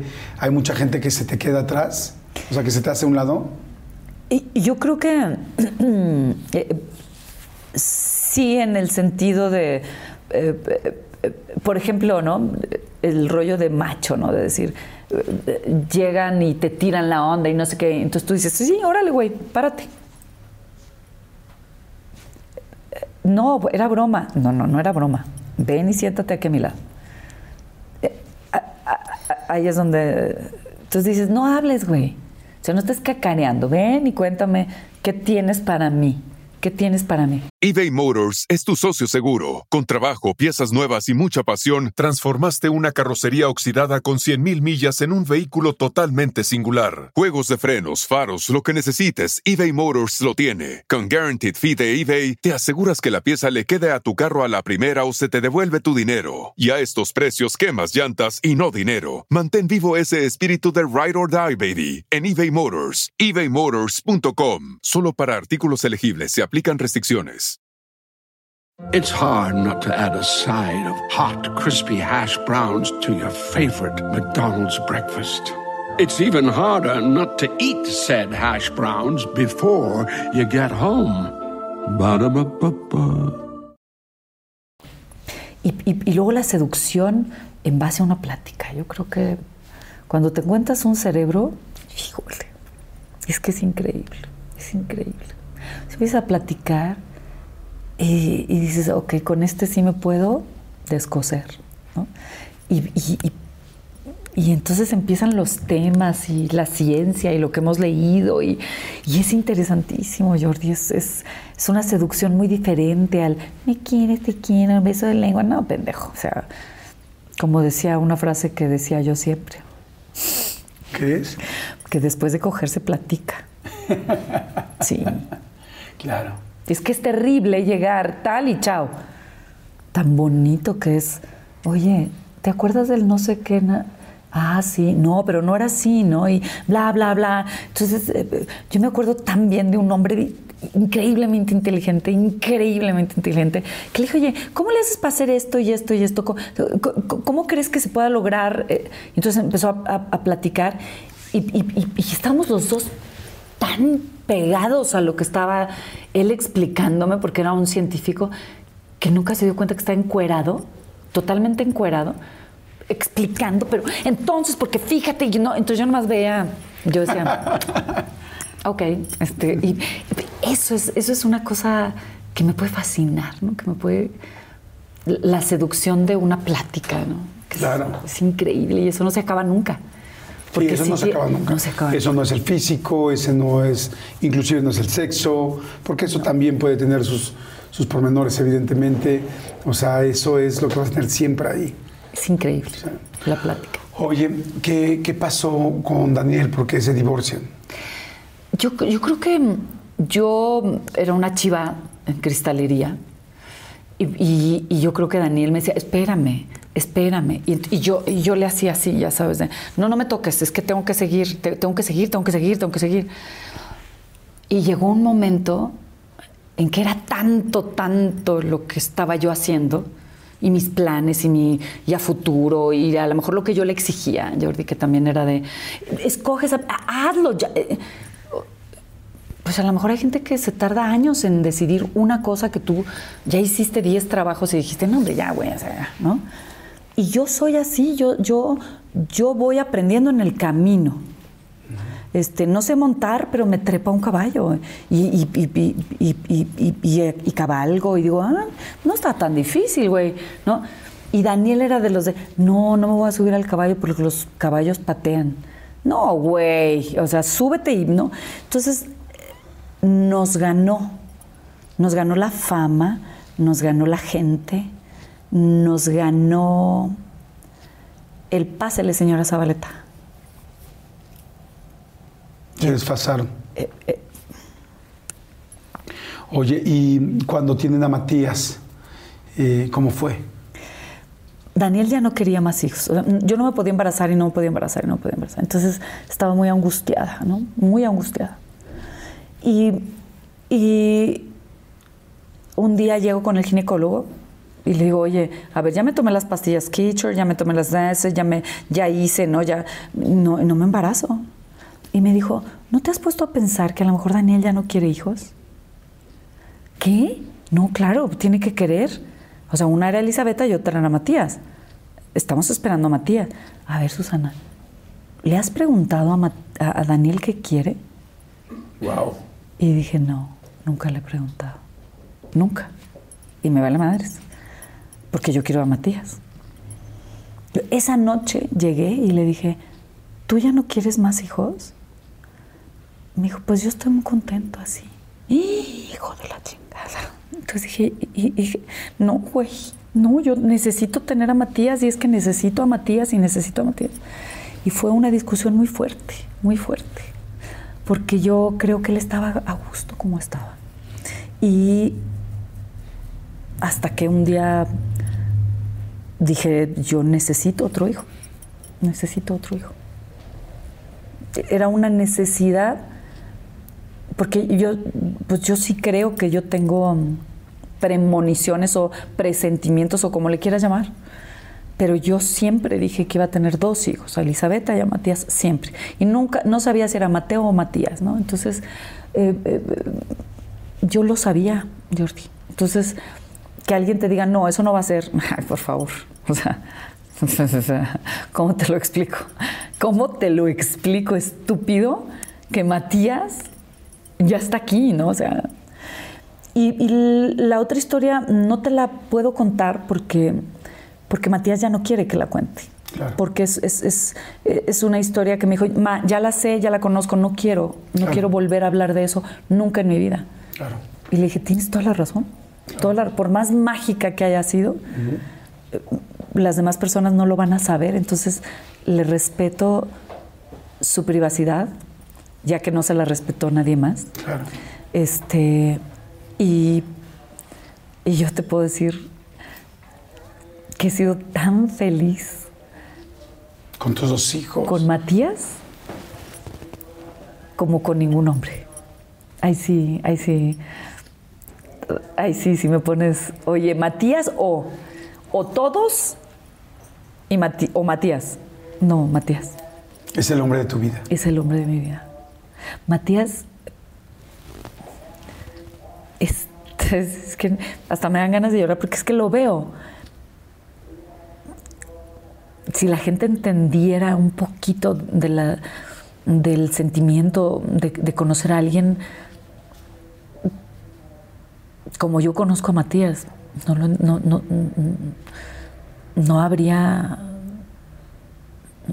no habría un niño solo en esta vida, yo creo. Matías es mi sangre, es mi gen, mi música, mi vida, mi amor, mi... Es todo, es todo, todo, todo, todo. Elisabetta también, pero de otra manera, porque Elisabetta soy yo. O sea, Elisabetta es alguien a quien yo volteo y la veo, gracias. Yo volteo y veo a él y digo, "Ah, qué miedo, qué miedo, qué miedo que sea tan igual que yo. Qué miedo. La, veo y digo, uy, así me tiembla la, la, la mandíbula. Porque además tiene el intelecto de su papá. Entonces tú imagíname a mí en intelectual cabrona. Yo, yo llegaba con él y cuando estaba chiquita le decía, hola mi amor, ¿jugamos a las Barbies? Porque como yo nunca jugué a las Barbies porque tenía dos hermanos, este, mm, llegaba, ¿jugamos a las Barbies? Y me decía, ma, estoy leyendo, al rato. Y yo, ok. Y yo, me dijo que estaba leyendo. Pinche escuincla, o sea, ¿cómo? Si yo le compré todas las Barbies, ¿no? Y, y ella no, ella, ella le gustaba. Y así es, Elizabeth, así es. Es, Wow. es, eh, ella no, me, me preguntan, Elisabetta te pregunta qué hacer. Le digo, no, Elisabetta me dice qué hacer. Elisabetta nos dice qué hacer a todos. E- Ella le dice a su papá, a su mamá, ella es, es una líder de miedo, es Lleva, lleva tres años viviendo fuera, ¿no? En tres años y medio viviendo en Londres y ahora regresa para hacer eh, una obra de teatro. Y, y- y estamos asustados un poquito, ¿eh? es que, es que, es que, es que Eli así es, así es, así es. es- ¿Y Matías cómo es? Matías es relax, es amor, es buena onda, es amiguero. eh, él va para arriba, él, él siempre quiere ir para arriba, pero nunca pisando a nadie. O sea, él, eh, él me ha enseñado eso que yo no tengo, eh, que es de, eh, eh, es inclusivo. Yo no soy inclusiva. O sea, yo no soy de, "O- oye, tráete a aquel que no, tráete a todos los amigos. Yo siempre digo, "Ay, pues por pendejo no llegaste, güey. Y Matías no, Matías es de, ma, dale chance, dale chance. Esp- espérame, ahorita te explico. Vengan. Y yo, ok, ¿no? Y, y él así es, es, es- él da todo aunque no sea de él. Entonces, cuando hay una fiesta en mi casa, pues pobrecitos, porque es que ellos nadie los invita. Y, y, o sea, es que nadie los invita. Entonces, se trae a los losers, a los buena onda, a los picudos, a los más. Entonces, mi casa siempre está atascada de gente. Siempre. Y Wow. tiene novias y es muy noviero y así. Es Wow. padrísimo. Qué lindo, qué lindo tener dos hijos tan, tan especiales, tan cercanos. Bueno, evidentemente cercanos, no, no para todos los papás son cercanos a sus hijos, pero evidentemente aquí sí lo es. Y qué lindo tener a dos personas pues tan entrañables como, como parte de ti y de lo que uno va a dejar, ¿no? Porque cuando nos vamos de aquí, eso es lo que se va a quedar de nosotros. A mí yo creo que la mayor, lo, mejor que me pueden decir no es que cante bonito, me, me pueden decir qué bien educado está tu hijo. O sea, me siento como de... Porque, porque sí, porque Matías es un caballero, es un caballero, es, eh, eh, eh, te digo, es, un- es inclusivo, comparte. Yo, yo creo que no hay nada, no hay mejor halago para mí que me digan que mis hijos están bien educados. Pues es que al final esa es la obra maestra de cada persona, de cada padre, de los que hemos tenido la oportunidad de ser padres. O sea, tú puedes hacer discos, Pero hay gente que es padre y que no sabe ser papá Claro. y que no saben ser mamás. Yo, yo sí conozco y tengo amigas que me dicen, pues es que a mí lo que más me importa es la pareja. A mí siempre me importó más mis hijos, que también en eso la regué. Es- eso es una cosa bien difícil de decir. Pero yo creo que hay que ponerle más atención al marido. Que en algún momento te enfocaste mucho más en, tu, en tus hijos. Y sigo, sigo, sigo, sigo. Ah, por ejemplo, después que empecé a andar con alguien más, decía yo, hasta que los niños se vayan con Daniel, no te puedes quedar a dormir, ¿no? Entonces me decía, oye, te estás loca, pero si ya conozco a los... No, no, no, no, ni podemos viajar, ni podemos... No, no, no, no. Siempre le diste, por eso me dijiste al principio, soy, soy lo que más soy es mamá. Sí, lo que más soy es mamá. Y a lo mejor la gente no lo sabe. ¿no? Yo Este- quizá no lo imaginaría hasta ahora que me lo dices, ¿no? Te veo tan artística, te veo tan en los escenarios, te veo con tantas cosas que has hecho con una carrera, pues, pues tan importante. Yo nunca hice novelas porque no salías de- del foro. Del foro. Y yo quería estar con mis hijos. Yo, yo le decía a Rosy, es que no quiero trabajar, ya no quiero trabajar porque quiero, quiero estar con él y no me la quiero perder. No me quiero, no, no quiero que me digan, oye, ya camino. No, yo quiero estar ahí cuando camine, yo quiero estar ahí cuando diga mamá, yo quiero estar ahí, quiero estar ahí. Y sí estuve, sí estuve. Y, y- y vale la pena inclusive perder una relación o una pareja por este lapso de estar con los hijos que después evidentemente ellos van a hacer su vida. No, duele muchísimo. Duele muchísimo. Haber trabajado para. Haber trabajado tanto para tener una casa como la que tengo, porque tengo una casa hermosísima, llena de plantas y llena de, de lo que más me gusta. Y no compartirla con nadie. Pues que dices, ¿para qué chingados quiero una casa? ¿Para que Matías invite a sus amigos? No, yo quiero una casa para tener un hombre, ¿no? Pero es muy difícil tener un hombre en, en- en el momento en el que estoy o en el momento en que o con esta personalidad, ¿no? Es, es pues sales con alguien y te dice, ah, es que tú eres de las que te gustan tronar los dedos y dices, no, güey. No, no es que truene los dedos, es que la gente es, es, es buena onda conmigo siempre. O sea, no se mueva, yo le traigo, yo hago, maestra. Pues imagínate lo que le provoca a un hombre que le digan a su mujer maestra, maestra, pásele maestra, maestra. Pues no les gusta tanto. No es bonito. ¿Qué, qué, qué expectativa tienes ahorita del amor? Me encantaría encontrar un, un, amor, pero yo creo que tendría que ser alguien tan inteligente que le va a ir a madre si alguien me dice o no me dice o, o, o, lo que sea, ¿no? O que yo tenga más dinero que él. Porque curiosamente e, el dinero luego se convierte en una maldición. O sea, dices, gané todo este dinero, ¿y con quién viajas, güey? Sí, pues sí, si viajas con tus hijos y está padrísimo. Pero sí, pues, pero tus hijos, digo, pues bueno, ya lo estamos viendo. Elizabeth ahí está, lleva tres años y medio fuera. Y al rato Este, Matías, se va a ir. 17 años. Y se va a ir. Y yo quiero que se vaya. Yo quiero que se vaya. O sea, sí, quiero que se vaya. Y que haga su vida. Y, ¿No? Pero es, es muy difícil. Es, es muy difícil. Encontrar al príncipe azul. ¿Tú crees que mm, hay mucha gente que, que se casó pensando, digo, que han cambiado muchos paradigmas, pero que se casó pensando en estar con alguien, pues lo más posible o todo el tiempo, si así se pudiera, para no decir para toda la vida, pero por lo menos todo el tiempo que cada quien tengamos. Eh, y quizá ahora, bueno, yo en lo personal pienso que la vida ha sido de momentos y de relaciones y que quizá mi vida, por lo menos hablando de mí, no va a ser una relación de toda la vida, bueno, ya no lo fue. No. Este, pero quizás sí sea de tres grandes o cuatro grandes amores de mi vida y, y me siento cómodo con eso. He cambiado mi forma de pensar porque la vida me ha hecho tener que cambiar. ¿Qué piensas tú? Sí, Jordi, pero, o sea, dices, ¿de qué vale todo el dinero del mundo si no tienes con quién compartirlo? Claro. ¿De qué vale toda la fama del mundo si no llega un güey y te dice, oye, qué bárbara? En la tercera canción cuando dijiste bla, bla, bla, ah, sí, te la estaba diciendo a ti. Alguien que se ría de tus secretos. O sea, eh, eh, hay, hay, hay gente, o sea, hay, hay, hay parejas que volteas y dices una cosa y ¡ja! O sea, e- esa complicidad que existe con una pareja que, que- que no la tendrías con nadie. Este, o una broma que le hicieras a la pareja y, y que entendiera perfectamente bien, porque así eres tú.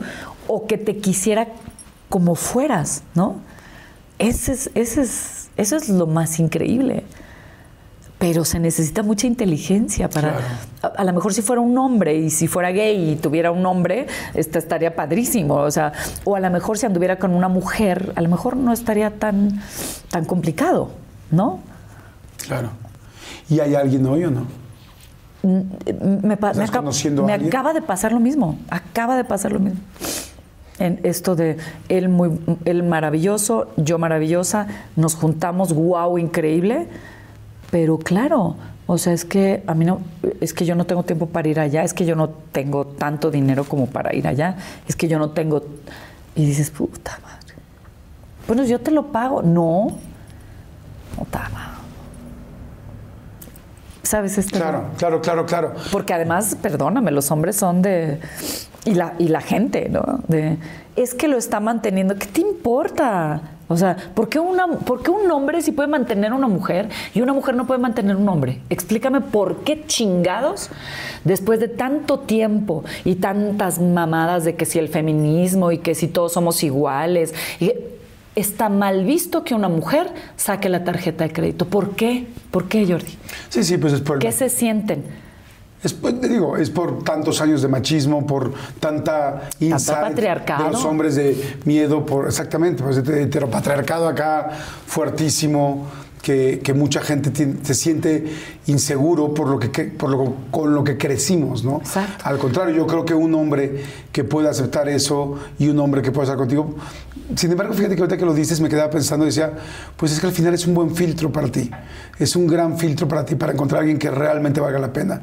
Porque la edad en la que cada quien vamos viviendo y en el momento en el que estamos de vida, más que, más que la edad, en el momento de vida, tú te mereces realmente y tú necesitas hoy, como has tenido, porque claro que los has tenido, pero necesitas a un hombre evolucionado, trabajado. Entonces es un buen filtro. Cuesta trabajo filtrar cualquier cosa porque da flojera el proceso, porque uno quisiera tener ya el resultado, pero en realidad vas a tener un gran resultado, porque no va a ser cualquiera. Pues ojalá. ojalá, ojalá. Pero creo que es, es, es, es, un tema muy difícil, porque, porque en México no están preparados para eso. Y no, solo la persona que esté contigo, sino la gente con la cual convivas, ¿no? Ese, eh, eh, algún día alguien me dijo, pues si tú le pagabas todo a Daniel, ¿cómo crees que yo le pagaba todo? Pues ¿a quién crees que era? O sea, no, compramos juntos las cosas. ¿Y qué importa si yo le pagaba todo? Claro. ¿Y qué, qué importa? O sea, eh, no, no hay miles, millones de mujeres que, que, que, que, la, que les paga a sus maridos y no por eso son putas. ¿No? ¿Por qué un hombre sí es un gigoló? Por, por pagarle un. No sé. ¿Y en algún momento piensas si te da miedo no encontrar a alguien? Sí, mucho. Porque todo este rollo de Instagram y de TikTok y de. El día en que estés sola contigo mismo y no necesitas a nadie, ese es el mejor día. No, güey, claro que no. No, yo quiero compartir el atardecer, quiero compartir los hijos de mi hijo, quiero compartir sus, o sea, quiero compartir eso. Quiero decirle, oye, güey, me siento de la chingada, me siento horrenda. Dime, eh, dime que no estoy horrenda. Y que voltee y me diga, a ver, encuérdate. No, no estás horrenda. Ok. Vuélvelo a decir, estúpido. ¿No? Bueno, si quieres puedes contar conmigo. You got a friend.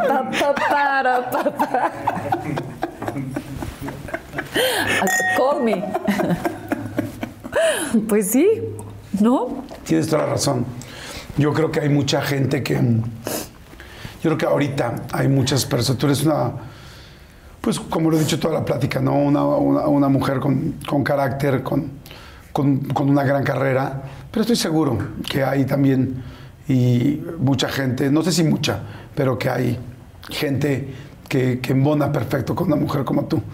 Lo que es que el filtro, el filtro no es sencillo, efectivamente por todo lo que ha pasado, por los traumas que tenemos los hombres, por, el, por muchas cosas que, que, que, o sea, que suceden, pero, pero me gusta que lo digas, porque estoy seguro que hay mucha gente que nos está viendo ahorita y muchas mujeres que están sintiendo exactamente lo mismo que tú.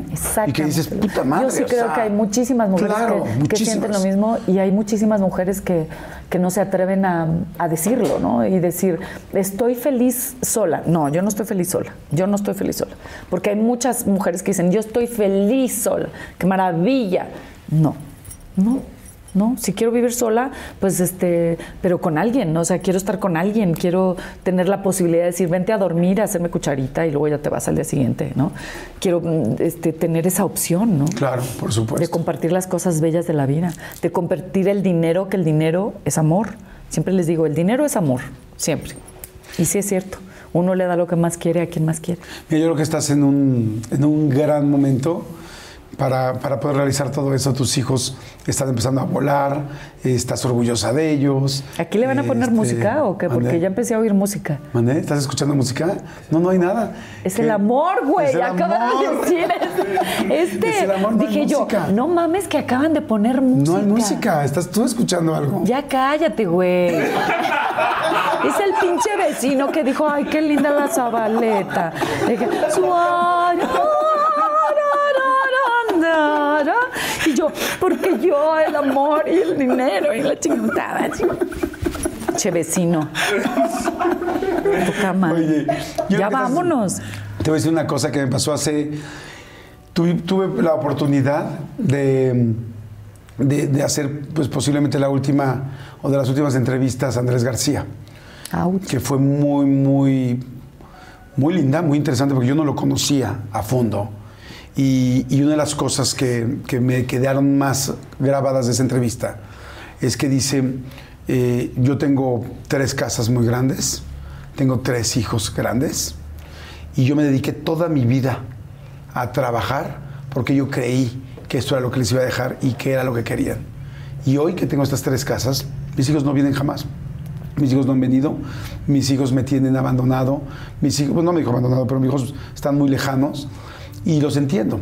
Y es porque en realidad no, yo no estuve ahí. Ellos no querían una casa, ellos no querían el ¿Querían castillo a su ni la casa. Ellos querían a su papá aquí. y, y- y- y me hizo mucho sentido porque yo también he trabajado mucho. Y eso me hace pensar en dos cosas. Uno, que tú lo hiciste bien. Que, que definitivamente tuviste una gran decisión. En decir no a hijos. tantas novelas Ajá. y no a tanta fama. Y dos, que estás a un gran tiempo, por eso te lo digo. Porque cuando yo pude platicar con Andrés, él, pues fue hace dos años, él tenía 80 años, no sé, 81 años.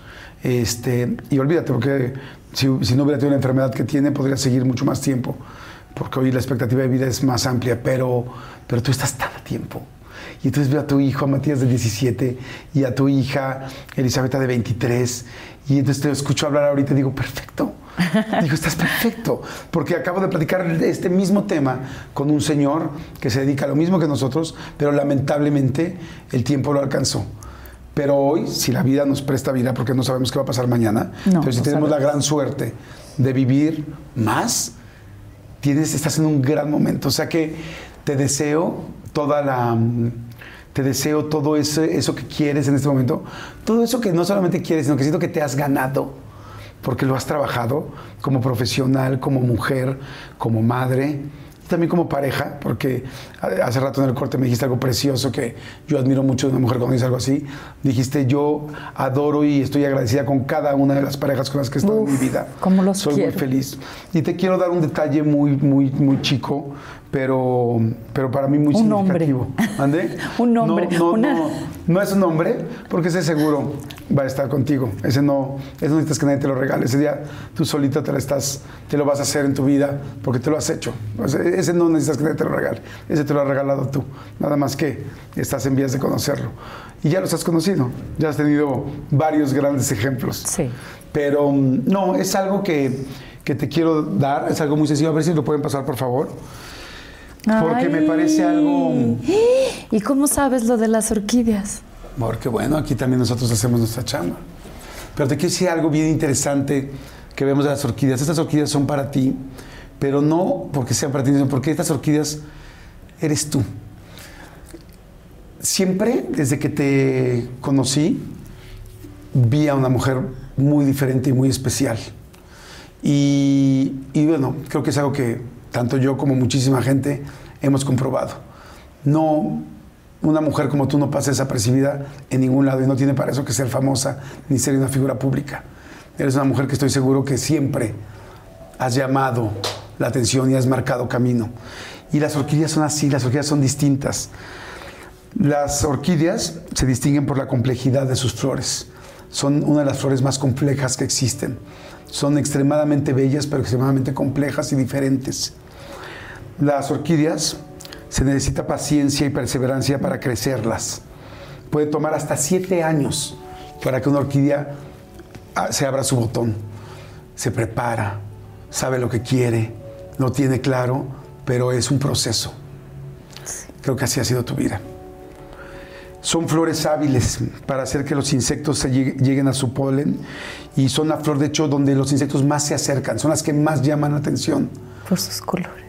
Por sus colores, por su forma de ser. Y hay algo que me gusta mucho, es que son reconocidas por su belleza, que, es fantástico, pero que también al mismo tiempo es diferente, es distinto. Y eso me hace sentir que eres tú. Pero hay algo que me gusta mucho más todavía las orquídeas, y es que las orquídeas, todos, bueno, no sé si todos, pero mucha gente hemos tenido la oportunidad de tener una en nuestra casa, están mucho tiempo floreciendo preciosas, pero cuando hay un momento difícil, las ves que se apagan, pero siempre vuelven a florecer si las sabes cuidar bien. Si las cuidas bien. Y, y- y yo sé, y hoy conociéndote sé que qué bien te has cuidado tú. Y que, y que cada vez que te veo, te veo con ese gusto, con esas ganas de conocerte como hoy afortunadamente lo estoy haciendo. Y, y- y creo y quiero que te lleves estas flores Ay, y están que cada vez que las hermosas. veas te acuerdes que para muchos de nosotros, y por lo pronto para mí y para esta producción, estas flores te representan a ti o tú representas estas flores. Gracias, George. De nada, ya no te quiero llorar. No, sí me paro. Gracias. Al contrario, corazón, qué bueno que, que estés aquí. Que Y ahí te hablo cuando necesite que me digas, te ves muy bien. Claro. A ver, volteate. A ver, volteate. Tenlo por seguro que sí, corazón. Gracias, gracias, por Gracias. todo. Gracias a ustedes. Espero que les haya Gracias, gustado chamacos. mucho. Espero que haya estado a gusto. Muy a gusto. Qué muy bueno. a gusto, de principio a fin. Qué Gracias. Bueno, corazón, muchas gracias. Gracias a ustedes. Si les gusta, si creen que a alguien les pueda funcionar todo lo que platicamos hoy, compártanselo, escúchenlo otra vez, háblenlo con alguien, platíquenlo, que eso sería fantástico. No, sí. Todos tenemos muchas cosas que aprender. Gracias y nos vemos en la siguiente. Hasta luego. Gracias.